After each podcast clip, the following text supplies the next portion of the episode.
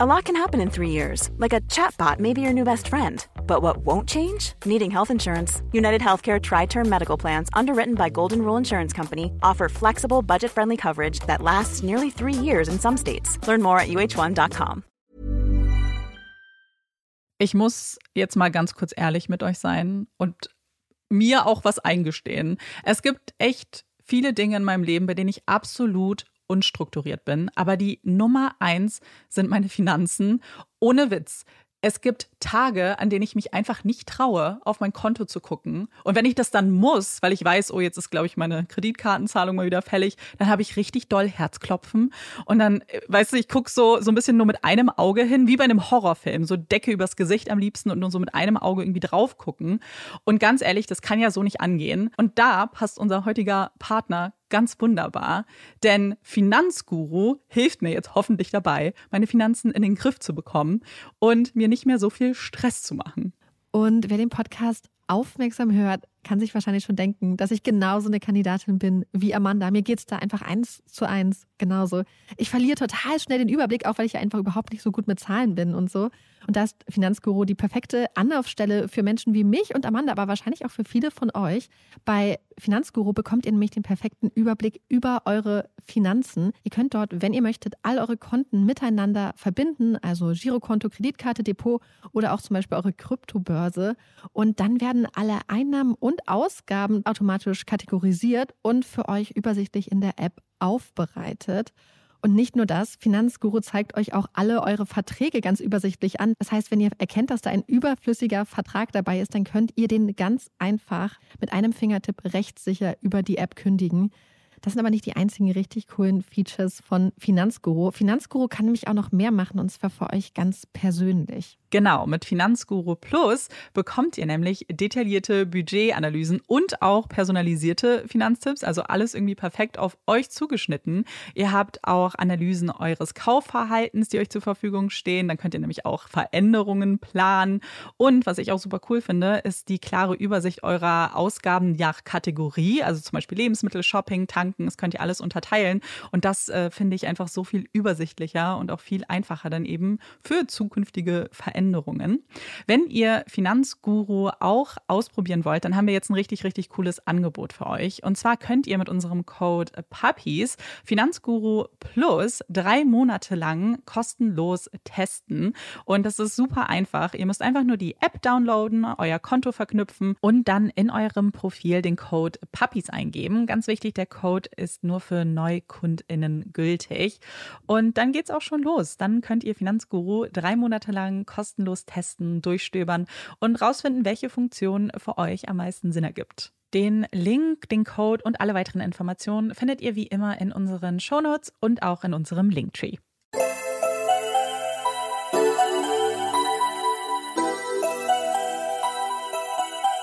Herzlich willkommen bei Puppies in Crime, unserem True Crime Podcast. Ich bin Marike. Und ich bin Amanda. Wir sind gerade wieder im Studio. Marike und ich haben uns längere Zeit nicht gesehen. Genau, wir hatten ja ein paar Folgen vorher aufgenommen. Amanda war ein bisschen unterwegs. Olaf mhm. und ich mhm. haben die Zeit genutzt, um uns aus Land zu verabschieden. Und jetzt sind wir wieder vereint im Studio. Yes. Amanda war heute schon unterwegs. Genau, ich bin vor der Aufnahme äh, kurz äh, auf dem CSD gewesen in Berlin. Ähm, zwei Stündchen mitgegangen. Es war sehr, sehr cool. Ähm, ich meine, wer schon mal auf dem CSD war in irgendeiner Stadt, weiß, dass das sehr beeindruckend ist und auch ein sehr, sehr schönes Gefühl ist, so viele Menschen zu sehen, die für so einen wichtigen Zweck demonstrieren und äh, alle haben ihre Masken getragen. Es war ein ganz schöne, ganz schöner Moment. Das Wetter war traumhaft. Es war äh, könnte man, darf man sagen, zu traumhaft? Wahrscheinlich nicht, ne? Nee, nee, nee. Es war sehr sonnig, sehr warm und ja, danach bin ich direkt ins Studio, damit wir jetzt hier diese Folge aufnehmen können. Ja, und während Amanda rumgelaufen ist, habe ich geschwitzt. Wir saßen im Auto, sind hierher gefahren. Olaf habe ich zu Hause gelassen, weil ich dem das nicht antun wollte. Ohne Klimaanlage über die Autobahn zu fahren, hm. bei Sonnenschein, ist kein Spaß. Ja, und Olaf wollte ich das dann nicht antun, dass der bei, äh, bei eitel Sonnenschein und ohne Klimaanlage über die Autobahn fahren muss. Deswegen passt gerade mein kleiner Bruder auf den auf und verwöhnt den. Und genau. den sehe ich dann ganz bald wieder. Genau, er ist bald dann aber wieder hier am Start. Jetzt sind es ja. nur wir zwei. Und das hier ist auch keine wirklich reguläre Folge, denn wir machen heute die Nachbesprechung zu Folge 84, Jim und Sandy. Wir hatten es ja in der Folge schon angekündigt, dass es nochmal eine Folge geben wird, wo wir auf eure Fragen eingehen, wo vielleicht Marika auch noch so ein paar Gedanken äußern kann und wo ich auch noch ein paar andere Infos mit reinstreue. Und äh, weil die Folge war ja schon so super, super lang und trotzdem konnte ich nicht alles erzählen. Also für alle die, die diese Folge nicht gehört haben, 84, den empfehlen wir jetzt, äh, das noch nachzuholen. Ansonsten macht diese Folge, ähm, ergibt sie wenig Sinn. Ja, das ist jetzt auch für mich so ungewohnt, weil ich mhm. eigentlich gerade sagen wollte, ja, ich kann mich jetzt zurücklehnen, aber ich muss ja nee. jetzt direkt schon am Start sein. Ja, es gibt hier, ja, kannst dich gar nicht los. ausruhen. Und ihr alle auch. Es wird jetzt mitgedacht quasi. Äh, ja, und äh, wir sagen es jetzt trotzdem mal, ich glaube, die meisten können sich das denken, ähm, das ist jetzt ein freies Gespräch. Also wir, hier ist kein geskripteter Teil. Und ich habe trotzdem versucht, ein bisschen Struktur mit reinzubringen, damit wir diese Nachbesprechung, dass es nicht so ganz äh, chaotisch wird. Und äh, vielleicht auch nochmal, das ist jetzt natürlich zwei Folgen her, dass ihr die Folge gehört habt. Ich hoffe, dass bei allen das noch einigermaßen in Erinnerung geblieben ist, was bei dem Fall passiert, was vielleicht ähm, wichtige Punkte sind und also ich hoffe, dass es bei euch noch in Erinnerung geblieben ist, einigermaßen, was passiert. Ich werde nochmal, wenn ich irgendwas erkläre, kurz äh, den Zusammenhang auch erläutern, aber ich denke, bei den meisten ist der Fall wahrscheinlich hängen geblieben. Denn damit kommen wir eigentlich schon zum, zum meinem allerersten Punkt und das ist so ein bisschen generelles Feedback, was uns erreicht hat. Punkte, die sich vielleicht immer wieder, äh, ja, die immer wieder genannt wurden in Kommentaren und Nachrichten. Und äh, später gehen wir aber auch auf explizite Fragen und Nachrichten ein. Aber erstmal wollte ich kurz eben über das generelle Feedback sprechen. Und ich glaube, wir müssen uns als allererstes bedanken bei euch allen da draußen, die zugehört haben, die kommentiert haben, uns Nachrichten geschickt haben, E-Mails. Ich muss sagen, ich war total überwältigt ähm, von dem ganzen Feedback und was alles und auch von den Emotionen, die uns so erreicht haben, weil Marike weiß es. Ich habe Marike, als wir die Folge aufgenommen haben und danach so die Ohren so ein bisschen zugeheult, weil ich schon ein bisschen Angst hatte vor ja. dem Feedback, muss ich sagen. Amanda hatte richtig Angst. Ja. Amanda hat ungefähr, also ich, ich, ich erkläre jetzt hier mal was von hinter den Kulissen. Mhm. Wir haben gewettet, weil Amanda hatte wirklich Angst, dass der Fall überhaupt nicht ankommt und dass ähm, niemand ihre Leidenschaft teilt. Ja. Und ich war so davon überzeugt, dass ihr alle das genauso toll findet wie ich und wie Amanda, dass ich mit ihr gewettet habe um einen Kuchen. Stimmt. Die Wette hat Amanda ja, krass verloren. Ihr habt alle total toll mitgemacht. Und ich war überhaupt nicht überrascht, weil wir kennen euch ja so, also mm. so unsere Community. Aber ich glaube, bei Amanda war dann einfach so viel, das hing so viel dran an der ja. Folge für dich. Ne? Ja, es klingt so ganz komisch, das zu sagen, weil ich bin ja nicht persönlich involviert und kenne niemanden, der beteiligt, aber trotzdem war das so ein Fall, der mir persönlich so wichtig war. Und ich, ich meine, uns sind alle Fälle wichtig. Aber hier hätte ich es ganz besonders schade gefunden, wenn ich so auf dem Trockenen gelassen worden wäre, weil ich nicht, ja, weil eben gar kein Feedback kommt oder weil das andere Menschen nicht so emotional berührt wie mich. Aber Marika hatte recht und irgendwann werde ich einen Kuchen kaufen. Wir wissen, ich backe nicht.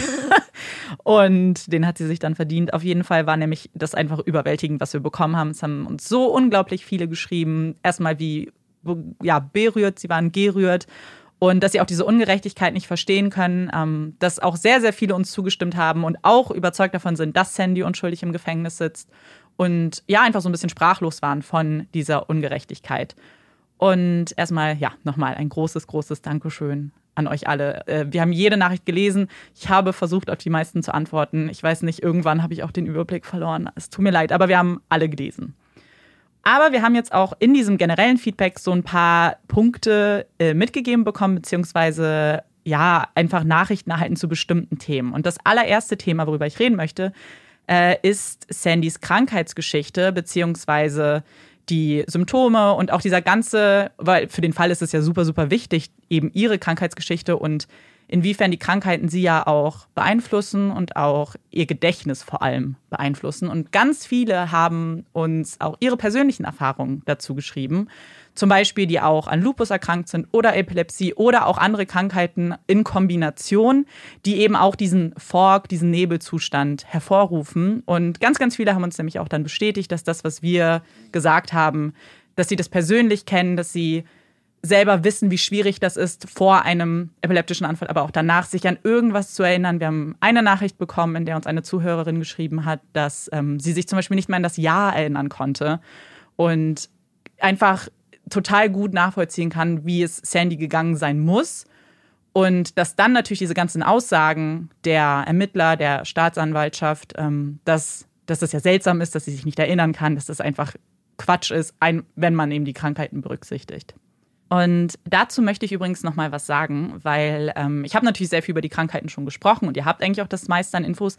Und etwas, was ich noch nachträglich jetzt äh, gelesen habe unter einem Post bei Facebook, was auch mit den Krankheiten zusammenhängt, was ich aber sehr wichtig fand auch und was mir persönlich gar nicht so bewusst war, aber sehr, sehr logisch ist, ist dieser Aspekt, dass ja gesagt wurde, kein Arzt konnte bestätigen, dass sie im letzten Jahr epileptische Anfälle hatte. Und dass äh, Sandys Ärzte und auch die Familie schon damals gesagt haben, naja, ähm, Sandy geht auch nicht mehr zum Arzt. Man geht nicht immer wieder zum Arzt, weil man eben epileptische Anfälle hat, sondern man weiß damit umzugehen. Man hat Medikamente, man hat eben seine Routine. Das haben uns übrigens auch viele von euch auch nochmal bestätigt, dass sie auch nicht zum Arzt gehen. Aber eine andere Person, nicht bei uns, sondern auf der Free Sandy Facebook-Seite, hat noch etwas geschrieben, was ich sehr interessant fand. Und zwar, dass es Gründe gibt, warum man zum Teil auch nicht zum Arzt geht, weil es eben sein kann, dass dir dann Ärzte bestimmte Freiheiten absprechen. Wenn sie merken, dass du immer wieder epileptische Anfälle hast, wenn sich dein Krankheitszustand eben so sehr verschlechtert, zum Beispiel das Autofahren ist da ja so ein Beispiel, das, glaube ich, viele kennen, dass irgendwann einem der Führerschein abgenommen wird und ähm, man eben unterschiedliche Freiheiten verlieren kann und dass deswegen auch viele Leute ihre Anfälle gar nicht mehr melden, weil sie Angst haben vor diesen Konsequenzen. Sandy ist ja schon von sich aus nicht mehr Auto gefahren. Also sie hat das selber auch sehr gut eigentlich sich limitiert, aber das fand ich eigentlich ganz spannend nochmal zu lesen, weil es eben auch ein Grund sein kann, warum Leute bewusst sich dafür entscheiden, nicht mehr zum Arzt zu gehen, weil sie eben Angst vor diesen Konsequenzen haben.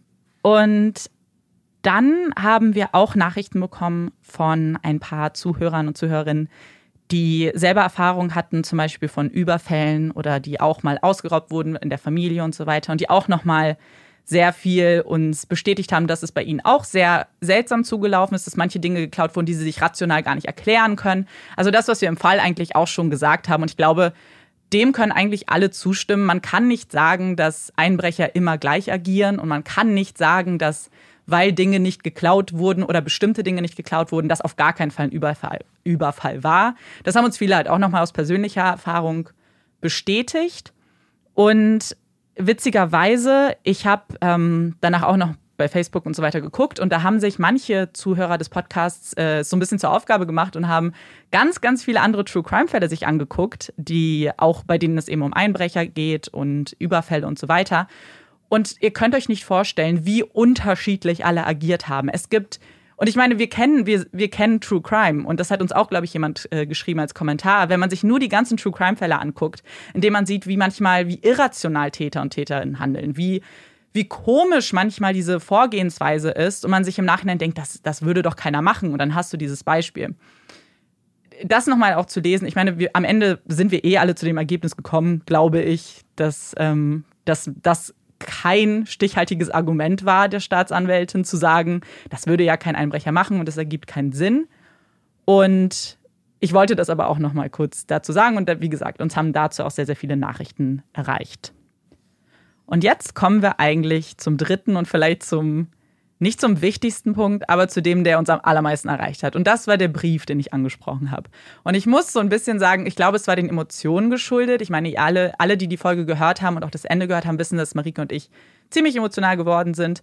Und ich konnte meine Gedanken nicht mehr so richtig ausdrücken. Deswegen habe ich das alles nur so hingeworfen und habe gesagt, ja, ich habe einen Brief geschrieben. Und wenn ihr schreiben wollt, also es war, war dann äh, nicht ganz so informationsgefüllt, wie ich das gerne hätte formulieren wollen. Und deswegen waren auch viele Kommentare ähm, zu, wurden zu diesem Brief eben geschrieben und viele haben uns gefragt, wie können wir das machen? Und ich, das ist eine tolle Idee, wäre das vielleicht zusammen zu machen. Und eigentlich war das auch meine Idee, ob wir quasi einen großen Puppies in Crime Brief schreiben möchten, in dem Marike und ich eben so ein bisschen das Vorwort machen und ihr danach halt eben so kleine ja, Ausschnitte, so kleine Texte eben für Sandy schreiben könnt. Wir packen das alles zusammen und dann schicken wir es eben los. Das habe ich so nicht formuliert, deswegen mache ich das jetzt nochmal und deswegen will ich quasi jetzt nochmal vielleicht offiziell dazu aufrufen, wenn ihr möchtet, dass ähm, wir irgendwas Kleines von euch in diesem Brief schreiben, dann schickt uns das am besten zu. Wichtig ist, es gibt ein Limit. Jeder Brief darf maximal 10.000 Zeichen haben. Das ist schon relativ viel, aber deswegen wäre es natürlich gut, wenn jeder sich so ein bisschen kurz hält und nicht vielleicht äh, zwei Seiten Briefe schreibt, sondern vielleicht nur ein paar Sätze. Also, dass jeder so ein bisschen die Chance hat, da auch was reinzumachen und wir nicht kürzen müssen. Und genau, also wenn ihr da jetzt mitmachen wollt, dann schreibt uns das wir, am besten per E-Mail, dann haben wir das nämlich alles gesammelt. Unsere E-Mail-Adresse ist puppiesandcrime at gmail.com, findet ihr auch in der Folgenbeschreibung. Und vielleicht als Betreff für Sandy und dann wissen wir genau, dass das eben Teil des Briefes sein soll. Also, das wäre dann der große gesammelte Puppies in Crime Brief. Wenn ihr aber, und ich weiß, dass manche das auch geschrieben haben, dass manche ihr gerne von ihrem Leben erzählen wollen, weil das wurde, habe ich zumindest gelesen, dass man sowas ganz gerne machen soll, dass man eben von sich erzählt, dass man ähm, ja einfach von seinem Leben erzählt so ein bisschen und um eben ja, Sandy vielleicht ein bisschen abzudenken, wenn ihr auch einen eigenen Brief schreiben wollt, in dem ihr eben die ganzen 10.000 Zeichen nur für euch habt, dann könnt ihr das machen über JPay. Wir haben es in der letzten Folge schon in die Folgenbeschreibung gepackt. Ich mache es jetzt nochmal. Da ist ein Link und da ist eine Inhaftiertennummer heißt das. Also ihr müsst, das ist, ich habe es am Anfang auch nicht sofort verstanden. Man geht zu JPay und man, bevor man sich einen Account anlegen kann, muss man diese Inhaftiertennummer eingeben. Es ist quasi so, als ob ihr euch dieses JPay, euren JPay-Account für Sandy anlegt. Weil das ganze System basiert eigentlich darauf, dass eben Familie und Freunde Kontakt zu ihren ähm, ja, Freunden und Familie dann halten können. Und das müsst ihr dann machen und dann könnt ihr, da gibt es unterschiedliche Möglichkeiten. Ihr könnt eben Briefe verschicken, indem ihr euch Briefmarken kauft. Das könnt ihr dann zum Beispiel per Kreditkarte bezahlen. Oder man kann auch Geld schicken, tatsächlich, weil viele haben uns ja auch gefragt, was man vielleicht machen kann, ob man ihr Geld schicken kann. Bücher, äh, wobei da habe ich nochmal eben geguckt auf der Facebook-Seite und da ist scheinbar erstmal kein Bedarf mehr. Aber wenn man zum Beispiel Geld schicken möchte, auch um sicherzugehen, dass sie alle Medikamente bekommt, weil dazu haben uns auch sehr viele geschrieben, dann könnt ihr das entweder über JPay machen oder über die Free Sandy Melga Website. Die haben da auch die Möglichkeit zu spenden. Verlinken wir euch auch in der Folgenbeschreibung. Und man kann sich auch Pins kaufen. Und das wollte ich erst machen, aber die liefern leider nicht nach Deutschland. Ähm, aber falls ihr, wir wissen, dass manche von euch in den USA leben, ihr könntet euch auch Pins kaufen. Also so kleine Anstecknadeln. Ja, genau, genau. Und genau, also wenn ihr Lust habt, an diesem Brief mitzuwirken, wenn ihr ein bisschen was schreiben wollt über euch, wer ihr seid, dann würde uns das auf jeden Fall freuen und dann würden wir das fertig machen und wenn der Brief fertig ist, dann auch nochmal mit euch teilen, dass ihr dann natürlich dann gucken könnt, was wir da reingeschrieben haben. Und jetzt kommen wir zu einer Kategorie, die mich ganz besonders geärgert hat, und zwar Amandas Einschübe, die sie in der Folge vergessen hat zu erwähnen und mit denen ich Marike dann schon belästigt habe, weil ich mich wirklich, mir war klar, dass das passiert, weil ich ja eben am Ende sehr viel Stichpunkte hatte.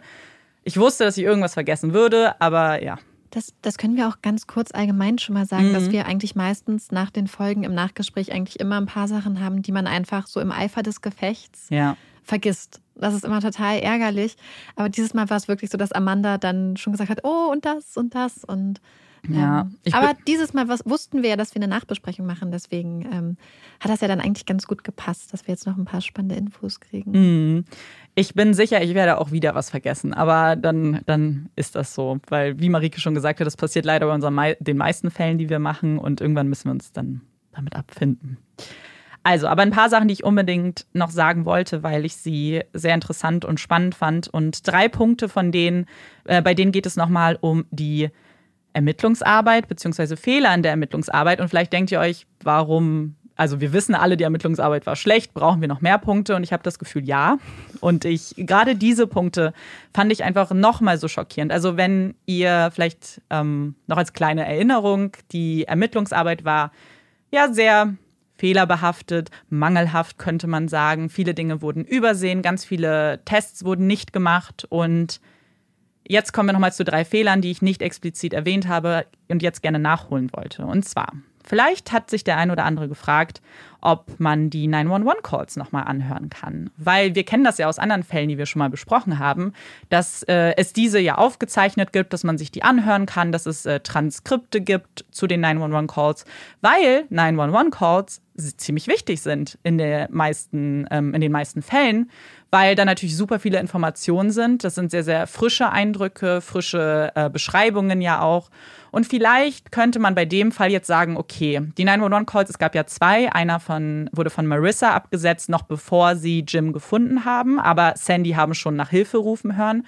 Und der zweite 911-Call war von der Nachbarin, nachdem sie Jim gefunden haben. Und ihr könnt euch jetzt vielleicht die Antwort schon denken, aber diese 911-Calls gibt es nicht. Sie wurden ähm, gelöscht Und zwar, weil sie nie angefordert wurden von Coruscant, also von dem leitenden Ermittler. Und das muss man tatsächlich tun. Also es ist, also ich finde auch, dass es relativ logisch ist. Wir wissen, wie viele Notrufe jeden Tag abgesetzt werden.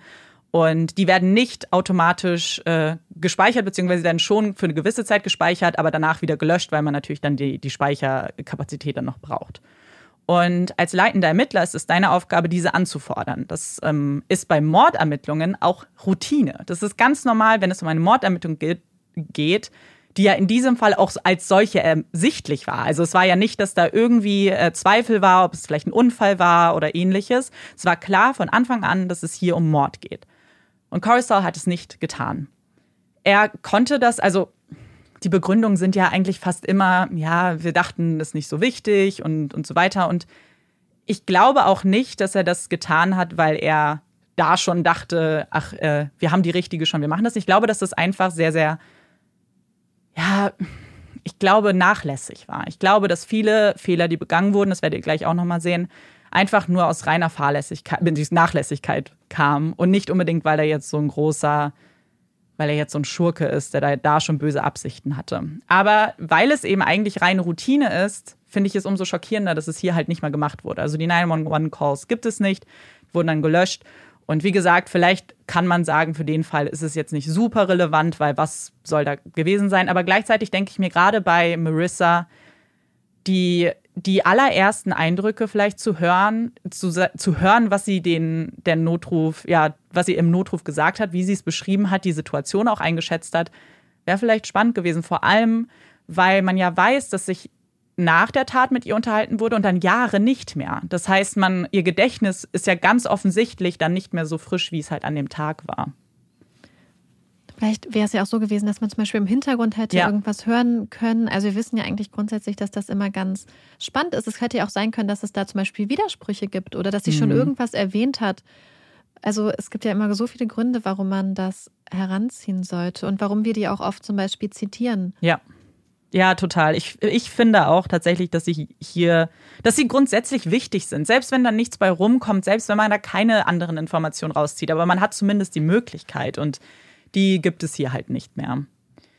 Und dann kommen wir noch zu einer Sache, und zwar habe ich ja schon erwähnt in der Folge, dass ganz viel DNA auch nicht getestet wurde. Zum Beispiel die, dieser blutige Abdruck auf dem Safe. Und was ich so nicht erwähnt habe, und das ist eine Kleinigkeit, aber Colleen Barnett, also die Staatsanwältin, wurde ja im Prozess auch darauf angesprochen, weil es ja relativ offensichtlicher Fehler war, das nicht zu tun. Ihre Aussage war, naja, und das hat sie zu fast allen DNA-Sachen gesagt, die nicht getestet wurden. Naja, ist doch klar, es war eh Jims. Weil Colleen Barnett hat scheinbar Superkräfte und kann sehen, wessen DNA das ist. Also sie sagt, sie haben bewusst sich dagegen entschieden, das zu testen, weil es wird ja Jims gewesen sein an dem Safe. Was auch so krass ist, weil wir haben ja so oft andere Fälle gesehen und wie die Staatsanwaltschaft vorgeht und wie die mhm. Ermittelnden vorgehen. Und eigentlich ist es ja immer so, dass diese Menschen sich so viel Mühe geben, jeden Interpretationsraum aus einer Situation auszuräumen, alles nachzuweisen, durchzugehen, also im Idealfall und im, das ist mhm, jetzt, was sowas genau. jetzt passiert, ist ja wirklich, würde ich erstmal behaupten, die ganz starke Ausnahme, dass jemand so vorgeht wie ja. Pauline Barnett. Und dass da so ein ganz enges Netz, so ein ganz engmaschiges Netz quasi um die Situation gelegt wird, wo alles klar und eindeutig sein soll. Und dass sie dann sagt, wir brauchen das nicht, dann heißt das ja auch, dass sie später zum Beispiel in einem Prozess der Jury mhm. nicht hätte sagen können, das ist das, sondern wir denken das. Aber du musst ja, ja. Du hast ja eine hohe Beweislast und musst ja viel beweisen und äh, überzeugen, theoretisch. Ja, genau. Und gerade bei einem Indizienprozess, gerade wenn du, hätte sie unfassbar viele Beweise äh, dann könnte man vielleicht von dem einen absehen, auch wenn das natürlich dann der Gründlichkeit irgendwie. Aber nicht ja. bei sowas, denke ja. ich. Bei einem ja, blutigen stimmt. Handabdruck, an einem Safe, bei einem Raubüberfall. Das ist doch, das wäre ja auch eigentlich Gold. Ja, total. Ich meine, wir haben manchmal Fälle, wo sich nach 20 Jahren noch so ein Achtelfingerabdruck mhm. irgendwo findet oder so ein mini bisschen in einem Hemdsärmel irgendwo noch DNA ist, ja. wo sich die Leute draufstützen und sagen, das ist Gold, dass wir das gefunden ja. haben. Und hier wird einfach gesagt, das brauchen wir nicht. Ja, total. Vielleicht, also ich will dem nicht zu sehr vorwegnehmen. Ich weiß, dass eine Frage kam, was man denn theoretisch noch testen könnte, was, was jetzt also von Kathleen Sellner, das ist ja die neue Anwältin, die ins Boot geholt wurde, äh, was sie theoretisch machen könnte. Und der Safe wurde tatsächlich äh, einbehalten. Den gibt es noch mit dem Blut. Das ist tatsächlich etwas, was noch getestet werden kann. Und ich habe es nicht so explizit letztes Mal gesagt, aber dadurch, dass dieser Fall ja jetzt gerade von ihrer Verteidigung, von ihrem Team nochmal neu ermittelt wird, sind ganz, ganz viele Sachen gerade auch unter Verschluss. Also man findet gar nicht so viel zu dem aktuellen Ermittlungsstand aus guten Gründen, weil man natürlich äh, das alles dann verwenden möchte für mögliche äh, neue Verfahren, äh, neue Prozesse oder eben, um sie dann ja freizusprechen, beziehungsweise um sie für unschuldig zu erklären. Und deswegen ganz viel, was jetzt getestet wird, weiß man nicht. Und es ist auch gut so, dass man das nicht weiß. Und wird das dann quasi von der Verteidigungsseite getestet und weißt du, wie das finanziert wird? Genau, also das wird alles von Seiten der Verteidigung getestet, weil sie, das ist ja dieser zweite Schritt, den sie mhm. gehen. Also es gibt ja den einen offiziellen Weg, das aktuelle Verfahren bzw. das aktuelle Urteil äh, anzufechten und diesen zweiten Schritt eben ihre Unschuld zu beweisen. Und das macht ihr Team und das bezahlen sie komplett selber. Äh, sie finanzieren das zum Teil durch Spenden, aber eben auch durch die Familie und mhm. so weiter. Übrigens, was auch, und das wollte ich auch nochmal sagen, ähm, genau, es gab also eine Belohnung, die wurde von Bob Ruff, das ist der, der den Podcast auch gemacht hat, den ich, äh, über den ich letztes Mal gesprochen habe. Und damals war die Belohnung äh, 20.000 US-Dollar und die wurde auch rein durch Spenden tatsächlich von der Community äh, gesammelt. Und heute sind es tatsächlich 100.000 Dollar, die jetzt als Belohnung aufgerufen wurden für Hinweise, die in diese Richtung gehen. Also das wird auch zählt zu der Ermittlung und eben man sieht, wie viel wie viele Menschen das eben berührt und wie viele Menschen da bereit sind auch zu spenden. Deswegen ja, das wollte ich auch noch mal kurz einwerfen.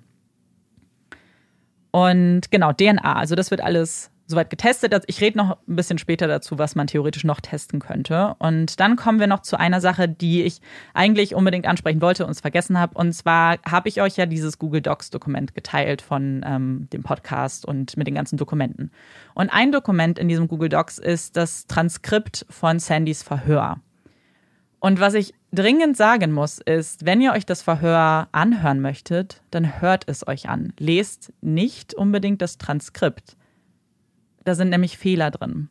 Sie haben zum Teil Fehler gemacht äh, in der Transkribierung und das passiert manchmal, also dass du manchmal Dinge vielleicht einfach ähm, dann wiedergibst, vielleicht auch um es kürzer zu fassen und so weiter. Aber es gab einen Fehler, der tatsächlich, auch hier glaube ich nicht, dass es mit böser Absicht war, ich glaube, dass es auch wieder sehr nachlässig war. Und zwar sagt Sandy im Verhör etwas, ähm, da geht es um den zeitlichen Ablauf. Also sie soll erklären, wann sie in die Badewanne ging, wann Jim dann einmal aufgestanden ist. Sie soll also nochmal diesen zeitlichen Ablauf schildern. Und dann sagt sie etwas und äh, sagt und überlegt halt, und wer sich das Verhör vielleicht jetzt schon angehört hat, sie denkt viel nach, sie hat eine sehr sanfte Stimme, sie spricht sehr ruhig und sie pausiert eben sehr oft. Und hier pausiert sie auch und sagt, ja, und dann saß ich, dann ist er aufgestanden und ach nein, dann habe ich noch was getrunken, dann ist er aufgestanden. Das sagt sie im Transkript steht, ähm, dann saß ich und er ist aufgestanden, ich habe zu viel getrunken und dann ist er gegangen. Und das ist eine Kleinigkeit, aber die, und das wurde tatsächlich dann auch gegen sie verwendet. Die Leute haben eben gesagt und gedacht, dass sie zu viel getrunken hat, sich deswegen nicht erinnern kann, dass es ihr, ich glaube, auch schlecht ging deswegen und sie deswegen diese ganzen Lücken hat, weil sie zu viel Alkohol getrunken hat. Sie hat einfach nur geschildert, dass sie noch mal einen Schluck getrunken hat, bevor er aufgestanden ist. Einfach nur quasi, als ob sie so Punkte abgerattert hat, was eben wie passiert ist und damit sie sich vielleicht so ein bisschen erinnern kann. Und es gibt mehrere so kleinere Fehler dann in diesem, und das ist auch bei manchen Übersetzungen der Fall. Also es sind Kleinigkeiten, aber ich wollte das unbedingt dazu sagen, weil man dann das Ganze so mit, ja, einer Prise Salz irgendwie sehen sollte. Das ist, habe ich das Gefühl, muss man bei Transkripten sowieso total vorsichtig sein. Also mhm. Also wir hatten auch schon andere Fälle, wo so Gespräche transkribiert wurden, wo ich mich dran erinnere, wo auch wirklich einfach sehr unterschiedliche Bedeutungen dann. Ja. Weil manchmal sind Sachen zweideutig, weil sich Sachen ähnlich anhören und so. Und da sind, kommen teilweise sehr, sehr unterschiedliche Aussagen dann raus. Ja. Weil, weil man kann beides teilweise sogar hören. Mhm. Aber du liest es und denkst so, sagt er nicht was anderes oder sagt die Person nicht was anderes und dann hörst du manchmal oder liest noch mal ein anderes ja. Transkript und denkst so, ja, okay, es gibt verschiedene Versionen der gleichen, des gleichen ja. Wortes. Ja, ich glaube. Das zeigt, ja. wie subjektiv das auch wahrgenommen wird. Und vor allem, jetzt wo du es halt sagst, es ist immer anders, etwas zu lesen, statt es zu hören. Weil natürlich, wenn du es schwarz auf weiß einfach nur liest, da sind natürlich keine Emotionen drin. Dann sind keine äh, dass sie stockt, dass sie überlegt, dass sie ähm, zum Teil sich verbessert, korrigiert. Das ist ja, das kannst du so nicht lesen, weil natürlich der ganze Satz erstmal für dich äh, ge genau gleichgewichtet ist. Und das, ja, deswegen empfehle ich, wer sich das eben anhören möchte, das Verhör kann man sich komplett anhören. Es ist relativ lang, aber ich finde, es lohnt sich auf jeden Fall, weil es eben äh, sehr, sehr wichtig für den Fall ist und auch viele ihre Emotionen zeigt und vor allem Emotionen zeigt, die ihr ja abgesprochen wurden. Es hieß ja später immer wieder, sie hat gar keine Emotionen gezeigt. Und wenn man alleine dieses Verhör sich anhört, dann sieht man, dass das nicht stimmt. Und dann kommen wir zu einer Sache, das waren jetzt meine drei, die einfach nochmal so in diese Ermittlungsarbeit gehen und vielleicht nochmal Mängel zeigen, beziehungsweise Fehler aufzeigen. Und dann gibt es eine Sache, die ich noch nicht angesprochen habe, die ich aber sehr spannend fand. Und zwar geht es um die Bluse. Und äh, die Bluse, die in der Badewanne gefunden, wo auch das Messer, ein Messer gefunden wurde, was von der Staatsanwaltschaft eben als Tatwaffe identifiziert wurde. Und diese Bluse ist eigentlich relativ interessant und spannend. Was wir eben nicht mit Sicherheit sagen können, ist, dass es Sandys Bluse war. Wir können nicht mit Sicherheit sagen, dass es nicht ihre Bluse war. Was wir wissen, ist, dass es eine Größe M war, die Sandy eigentlich nicht trägt. Aber wie gesagt, Sandy selbst hat nie ausgeschlossen, dass es ihre Bluse ist. Sandy hat extrem viel Kleidung und kann es deswegen nicht ausschließen. Diese Bluse wurde sich natürlich angeschaut. Da waren auch Blutspritzer drauf. Das heißt, es ist ziemlich wahrscheinlich, dass wer auch immer die Täterin war, hier diese Bluse getragen haben könnte oder in der Nähe zumindest war von der Tat selbst. Und diese Bluse hat man sich dann angeschaut und hat sich auch die Marke angeschaut. Und diese Marke wird einzig und allein bei Costco verkauft. Und vielleicht kennt ihr das. Äh, Costco ist in den USA so ein Großhandel. Das gibt es in, in Deutschland auch. Da kann man eben auch als, als normale Person einkaufen gehen, aber man braucht eine Mitgliedskarte und man muss angemeldetes Mitglied sein und nur dann kann man eben da auch einkaufen gehen. Und Sandy und Jim waren keine Mitglieder bei Costco. Und natürlich ist das jetzt kein absoluter Beweis gegen sie äh, oder für sie auch. Sie hat gesagt, sie hat die Bluse nicht geschenkt bekommen oder ihr hat noch nie jemand irgendwie eine Bluse geschenkt. Daran kann sich Sandy eigentlich relativ gut erinnern. Aber es gibt natürlich zig Möglichkeiten, wie sie vielleicht doch an eine Bluse gekommen ist von Costco, sei es jetzt vielleicht über Secondhand und so weiter. Man hatte dann, ähm, also Bob Ruff mit dem Podcast, hat dann versucht, noch weiter zu graben. Und das ist eben ein ganz schönes Beispiel für dieses Crowdsourcing, was ja dieser Podcast betreibt, weil er eben ganz viele Leute gefragt hat, ähm, die vielleicht bei Costco arbeiten, die vielleicht mal gucken können in ihrer Datenbank und schauen können, wann die Bluse verkauft wurde.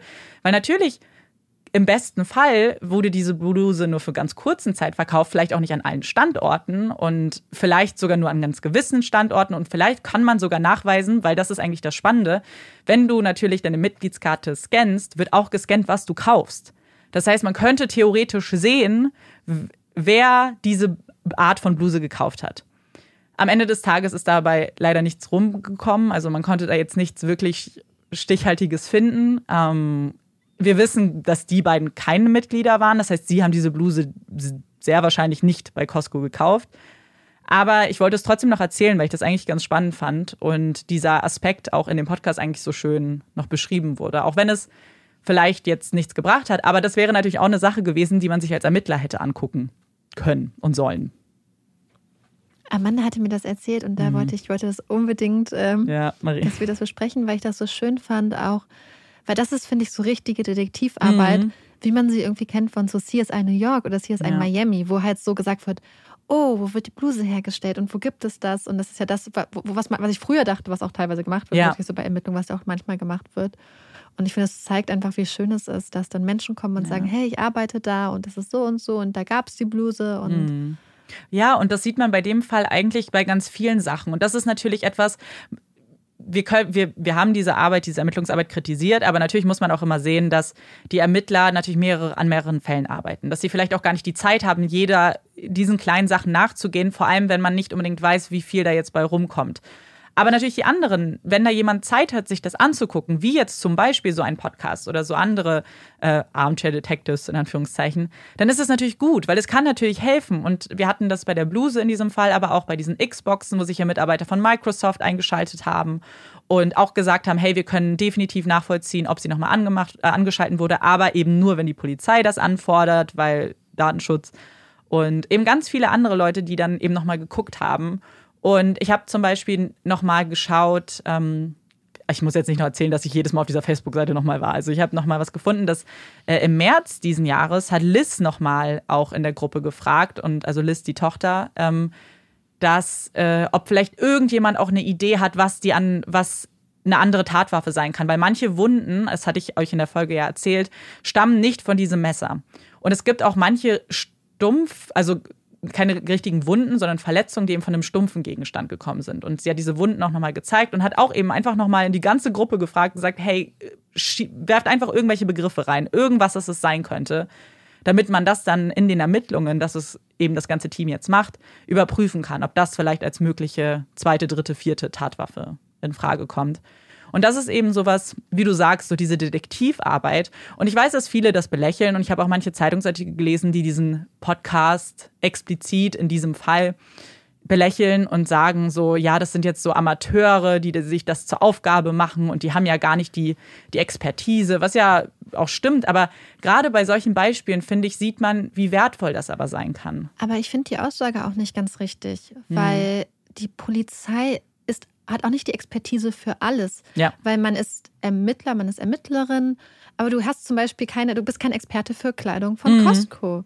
Und du musst dir ja auch, und ähm, gute Ermittler fordern ja Hilfe an und arbeiten in Teams. Und deswegen gibt es ja bei der Polizei normalerweise Leute, die sind ausgebildet. Es gibt besondere Datenab also Banken für verschiedene Sachen. Es gibt Experten bei der Polizei und es gibt auch externe Experten. Und deswegen finde ich es so krass, dann den Menschen abzusprechen, dass sie keine Experten sein können. Weil wenn sich zum Beispiel ein Arzt jetzt beispielsweise äußert zu der Diagnose, hm. dann ist er ein Experte auf dem Gebiet, wenn er beispielsweise ja. darauf spezialisiert ist. Oder wenn jetzt jemand sagt, hey, wir sind von Microsoft, wir arbeiten bei Microsoft, dann ist das ja ihr Feld, wo sie sich gut auskennen. Ja. Und dass man, nicht jeder von diesen Leuten ist überall Experte, aber es mhm. sind immer Expertinnen dabei.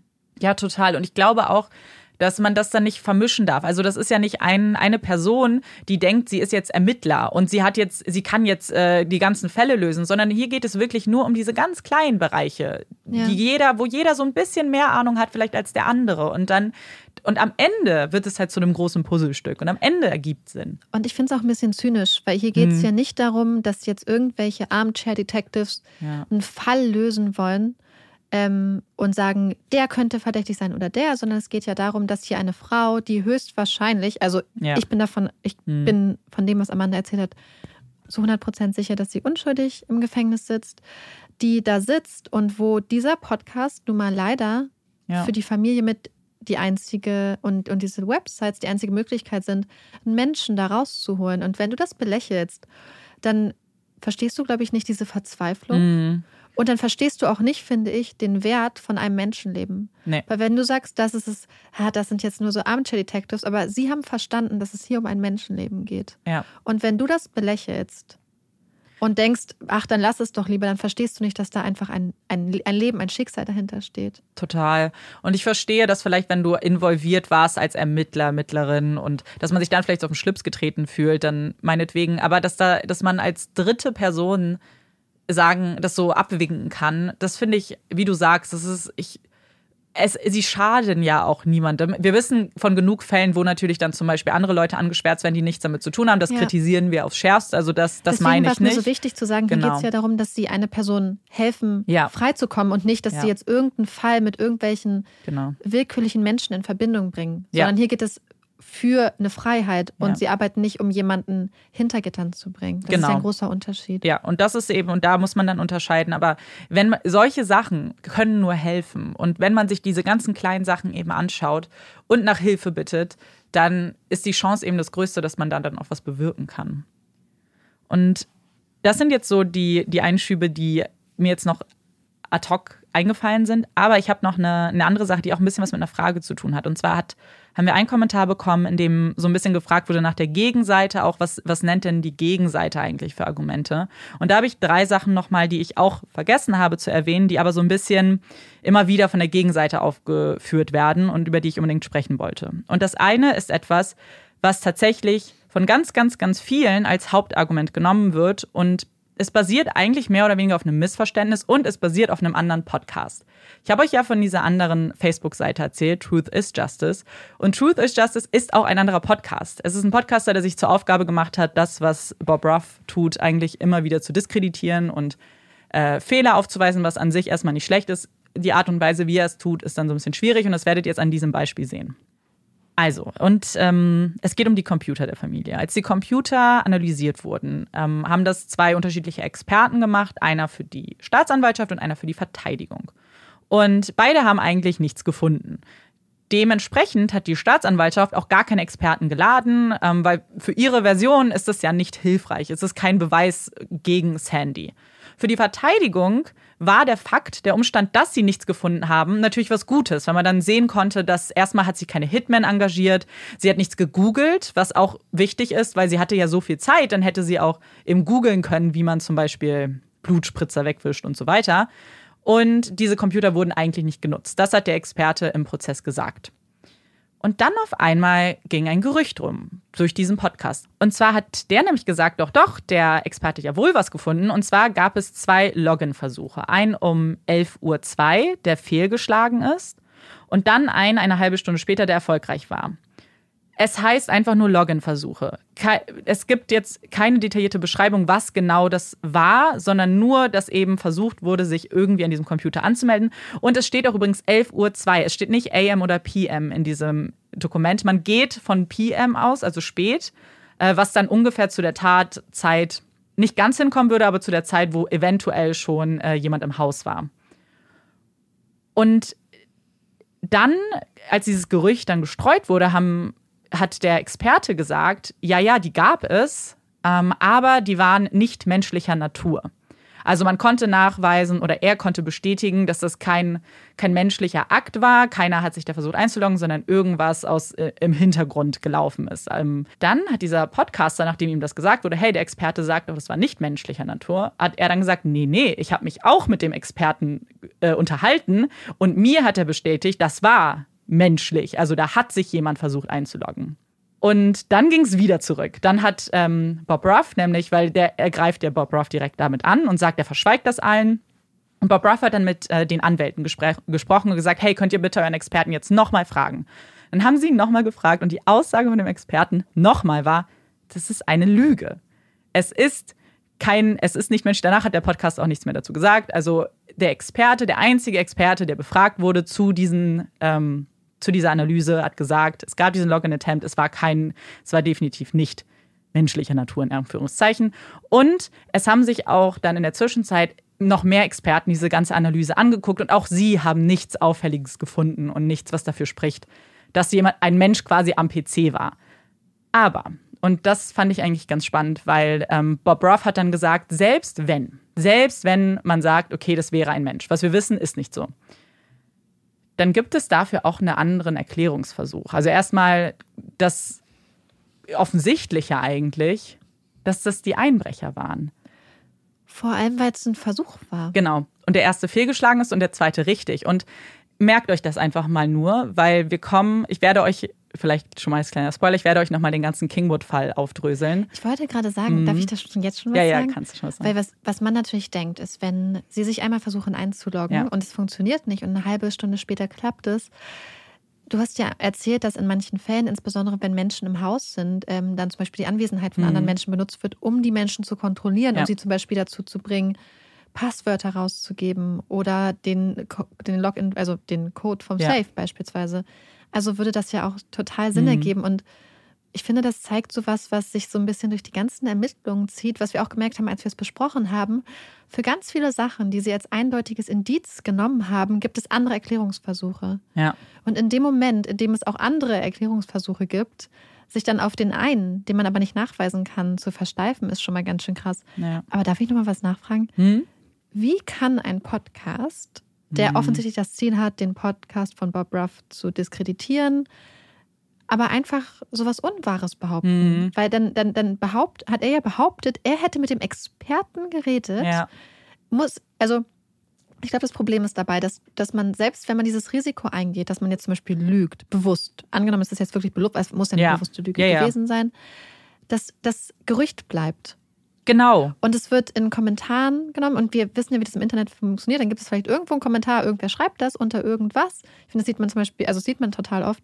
Und dann ist das erstmal da in den Köpfen der Menschen. Ja. Es gibt zwar keine Quelle mehr dafür und es wird auch später auf einer anderen Seite widerlegt, aber wenn du das dann nicht nachvollziehen kannst und nicht dieser Quelle komplett auf den Grund gehst, hast du das erstmal gelesen, ja. dass, dass das so und so ist und ähm, liest dann wahrscheinlich gar nicht mehr die Richtigstellung, die auch auf der Seite der anderen Partei richtig gestellt wird. Ja. Du wirst dir wahrscheinlich nicht die Mühe machen, wenn du es irgendwo mal gehört hast, dann zu überprüfen, wo das überhaupt herkommt und was so der Ursprung dieses Gerüchts dann ist. Ja, total. Oder dieser Lüge in diesem Fall. Genau, es ist hier auch einfach eine Lüge und ich möchte auch hier nicht unterstellen, dass er die wissentlich so verbreitet hat. Aber wie du Aber- sagst, es ist halt höchst gefährlich auch, weil ähm, ich habe es, glaube ich, angedeutet, aber äh, ich mag Bob Ruff sehr und wie er das alles macht. Aber er ist, er, er ist schon sehr direkt und sehr forsch und er, er nimmt auch kein Blatt vor den Mund, was viele Leute, glaube ich, einfach auch nicht so mögen und deswegen auch gewillt sind, so einer Gegenseite erstmal alles zu glauben. Weil wenn du sagst, und ich meine, das ist auch nur menschlich und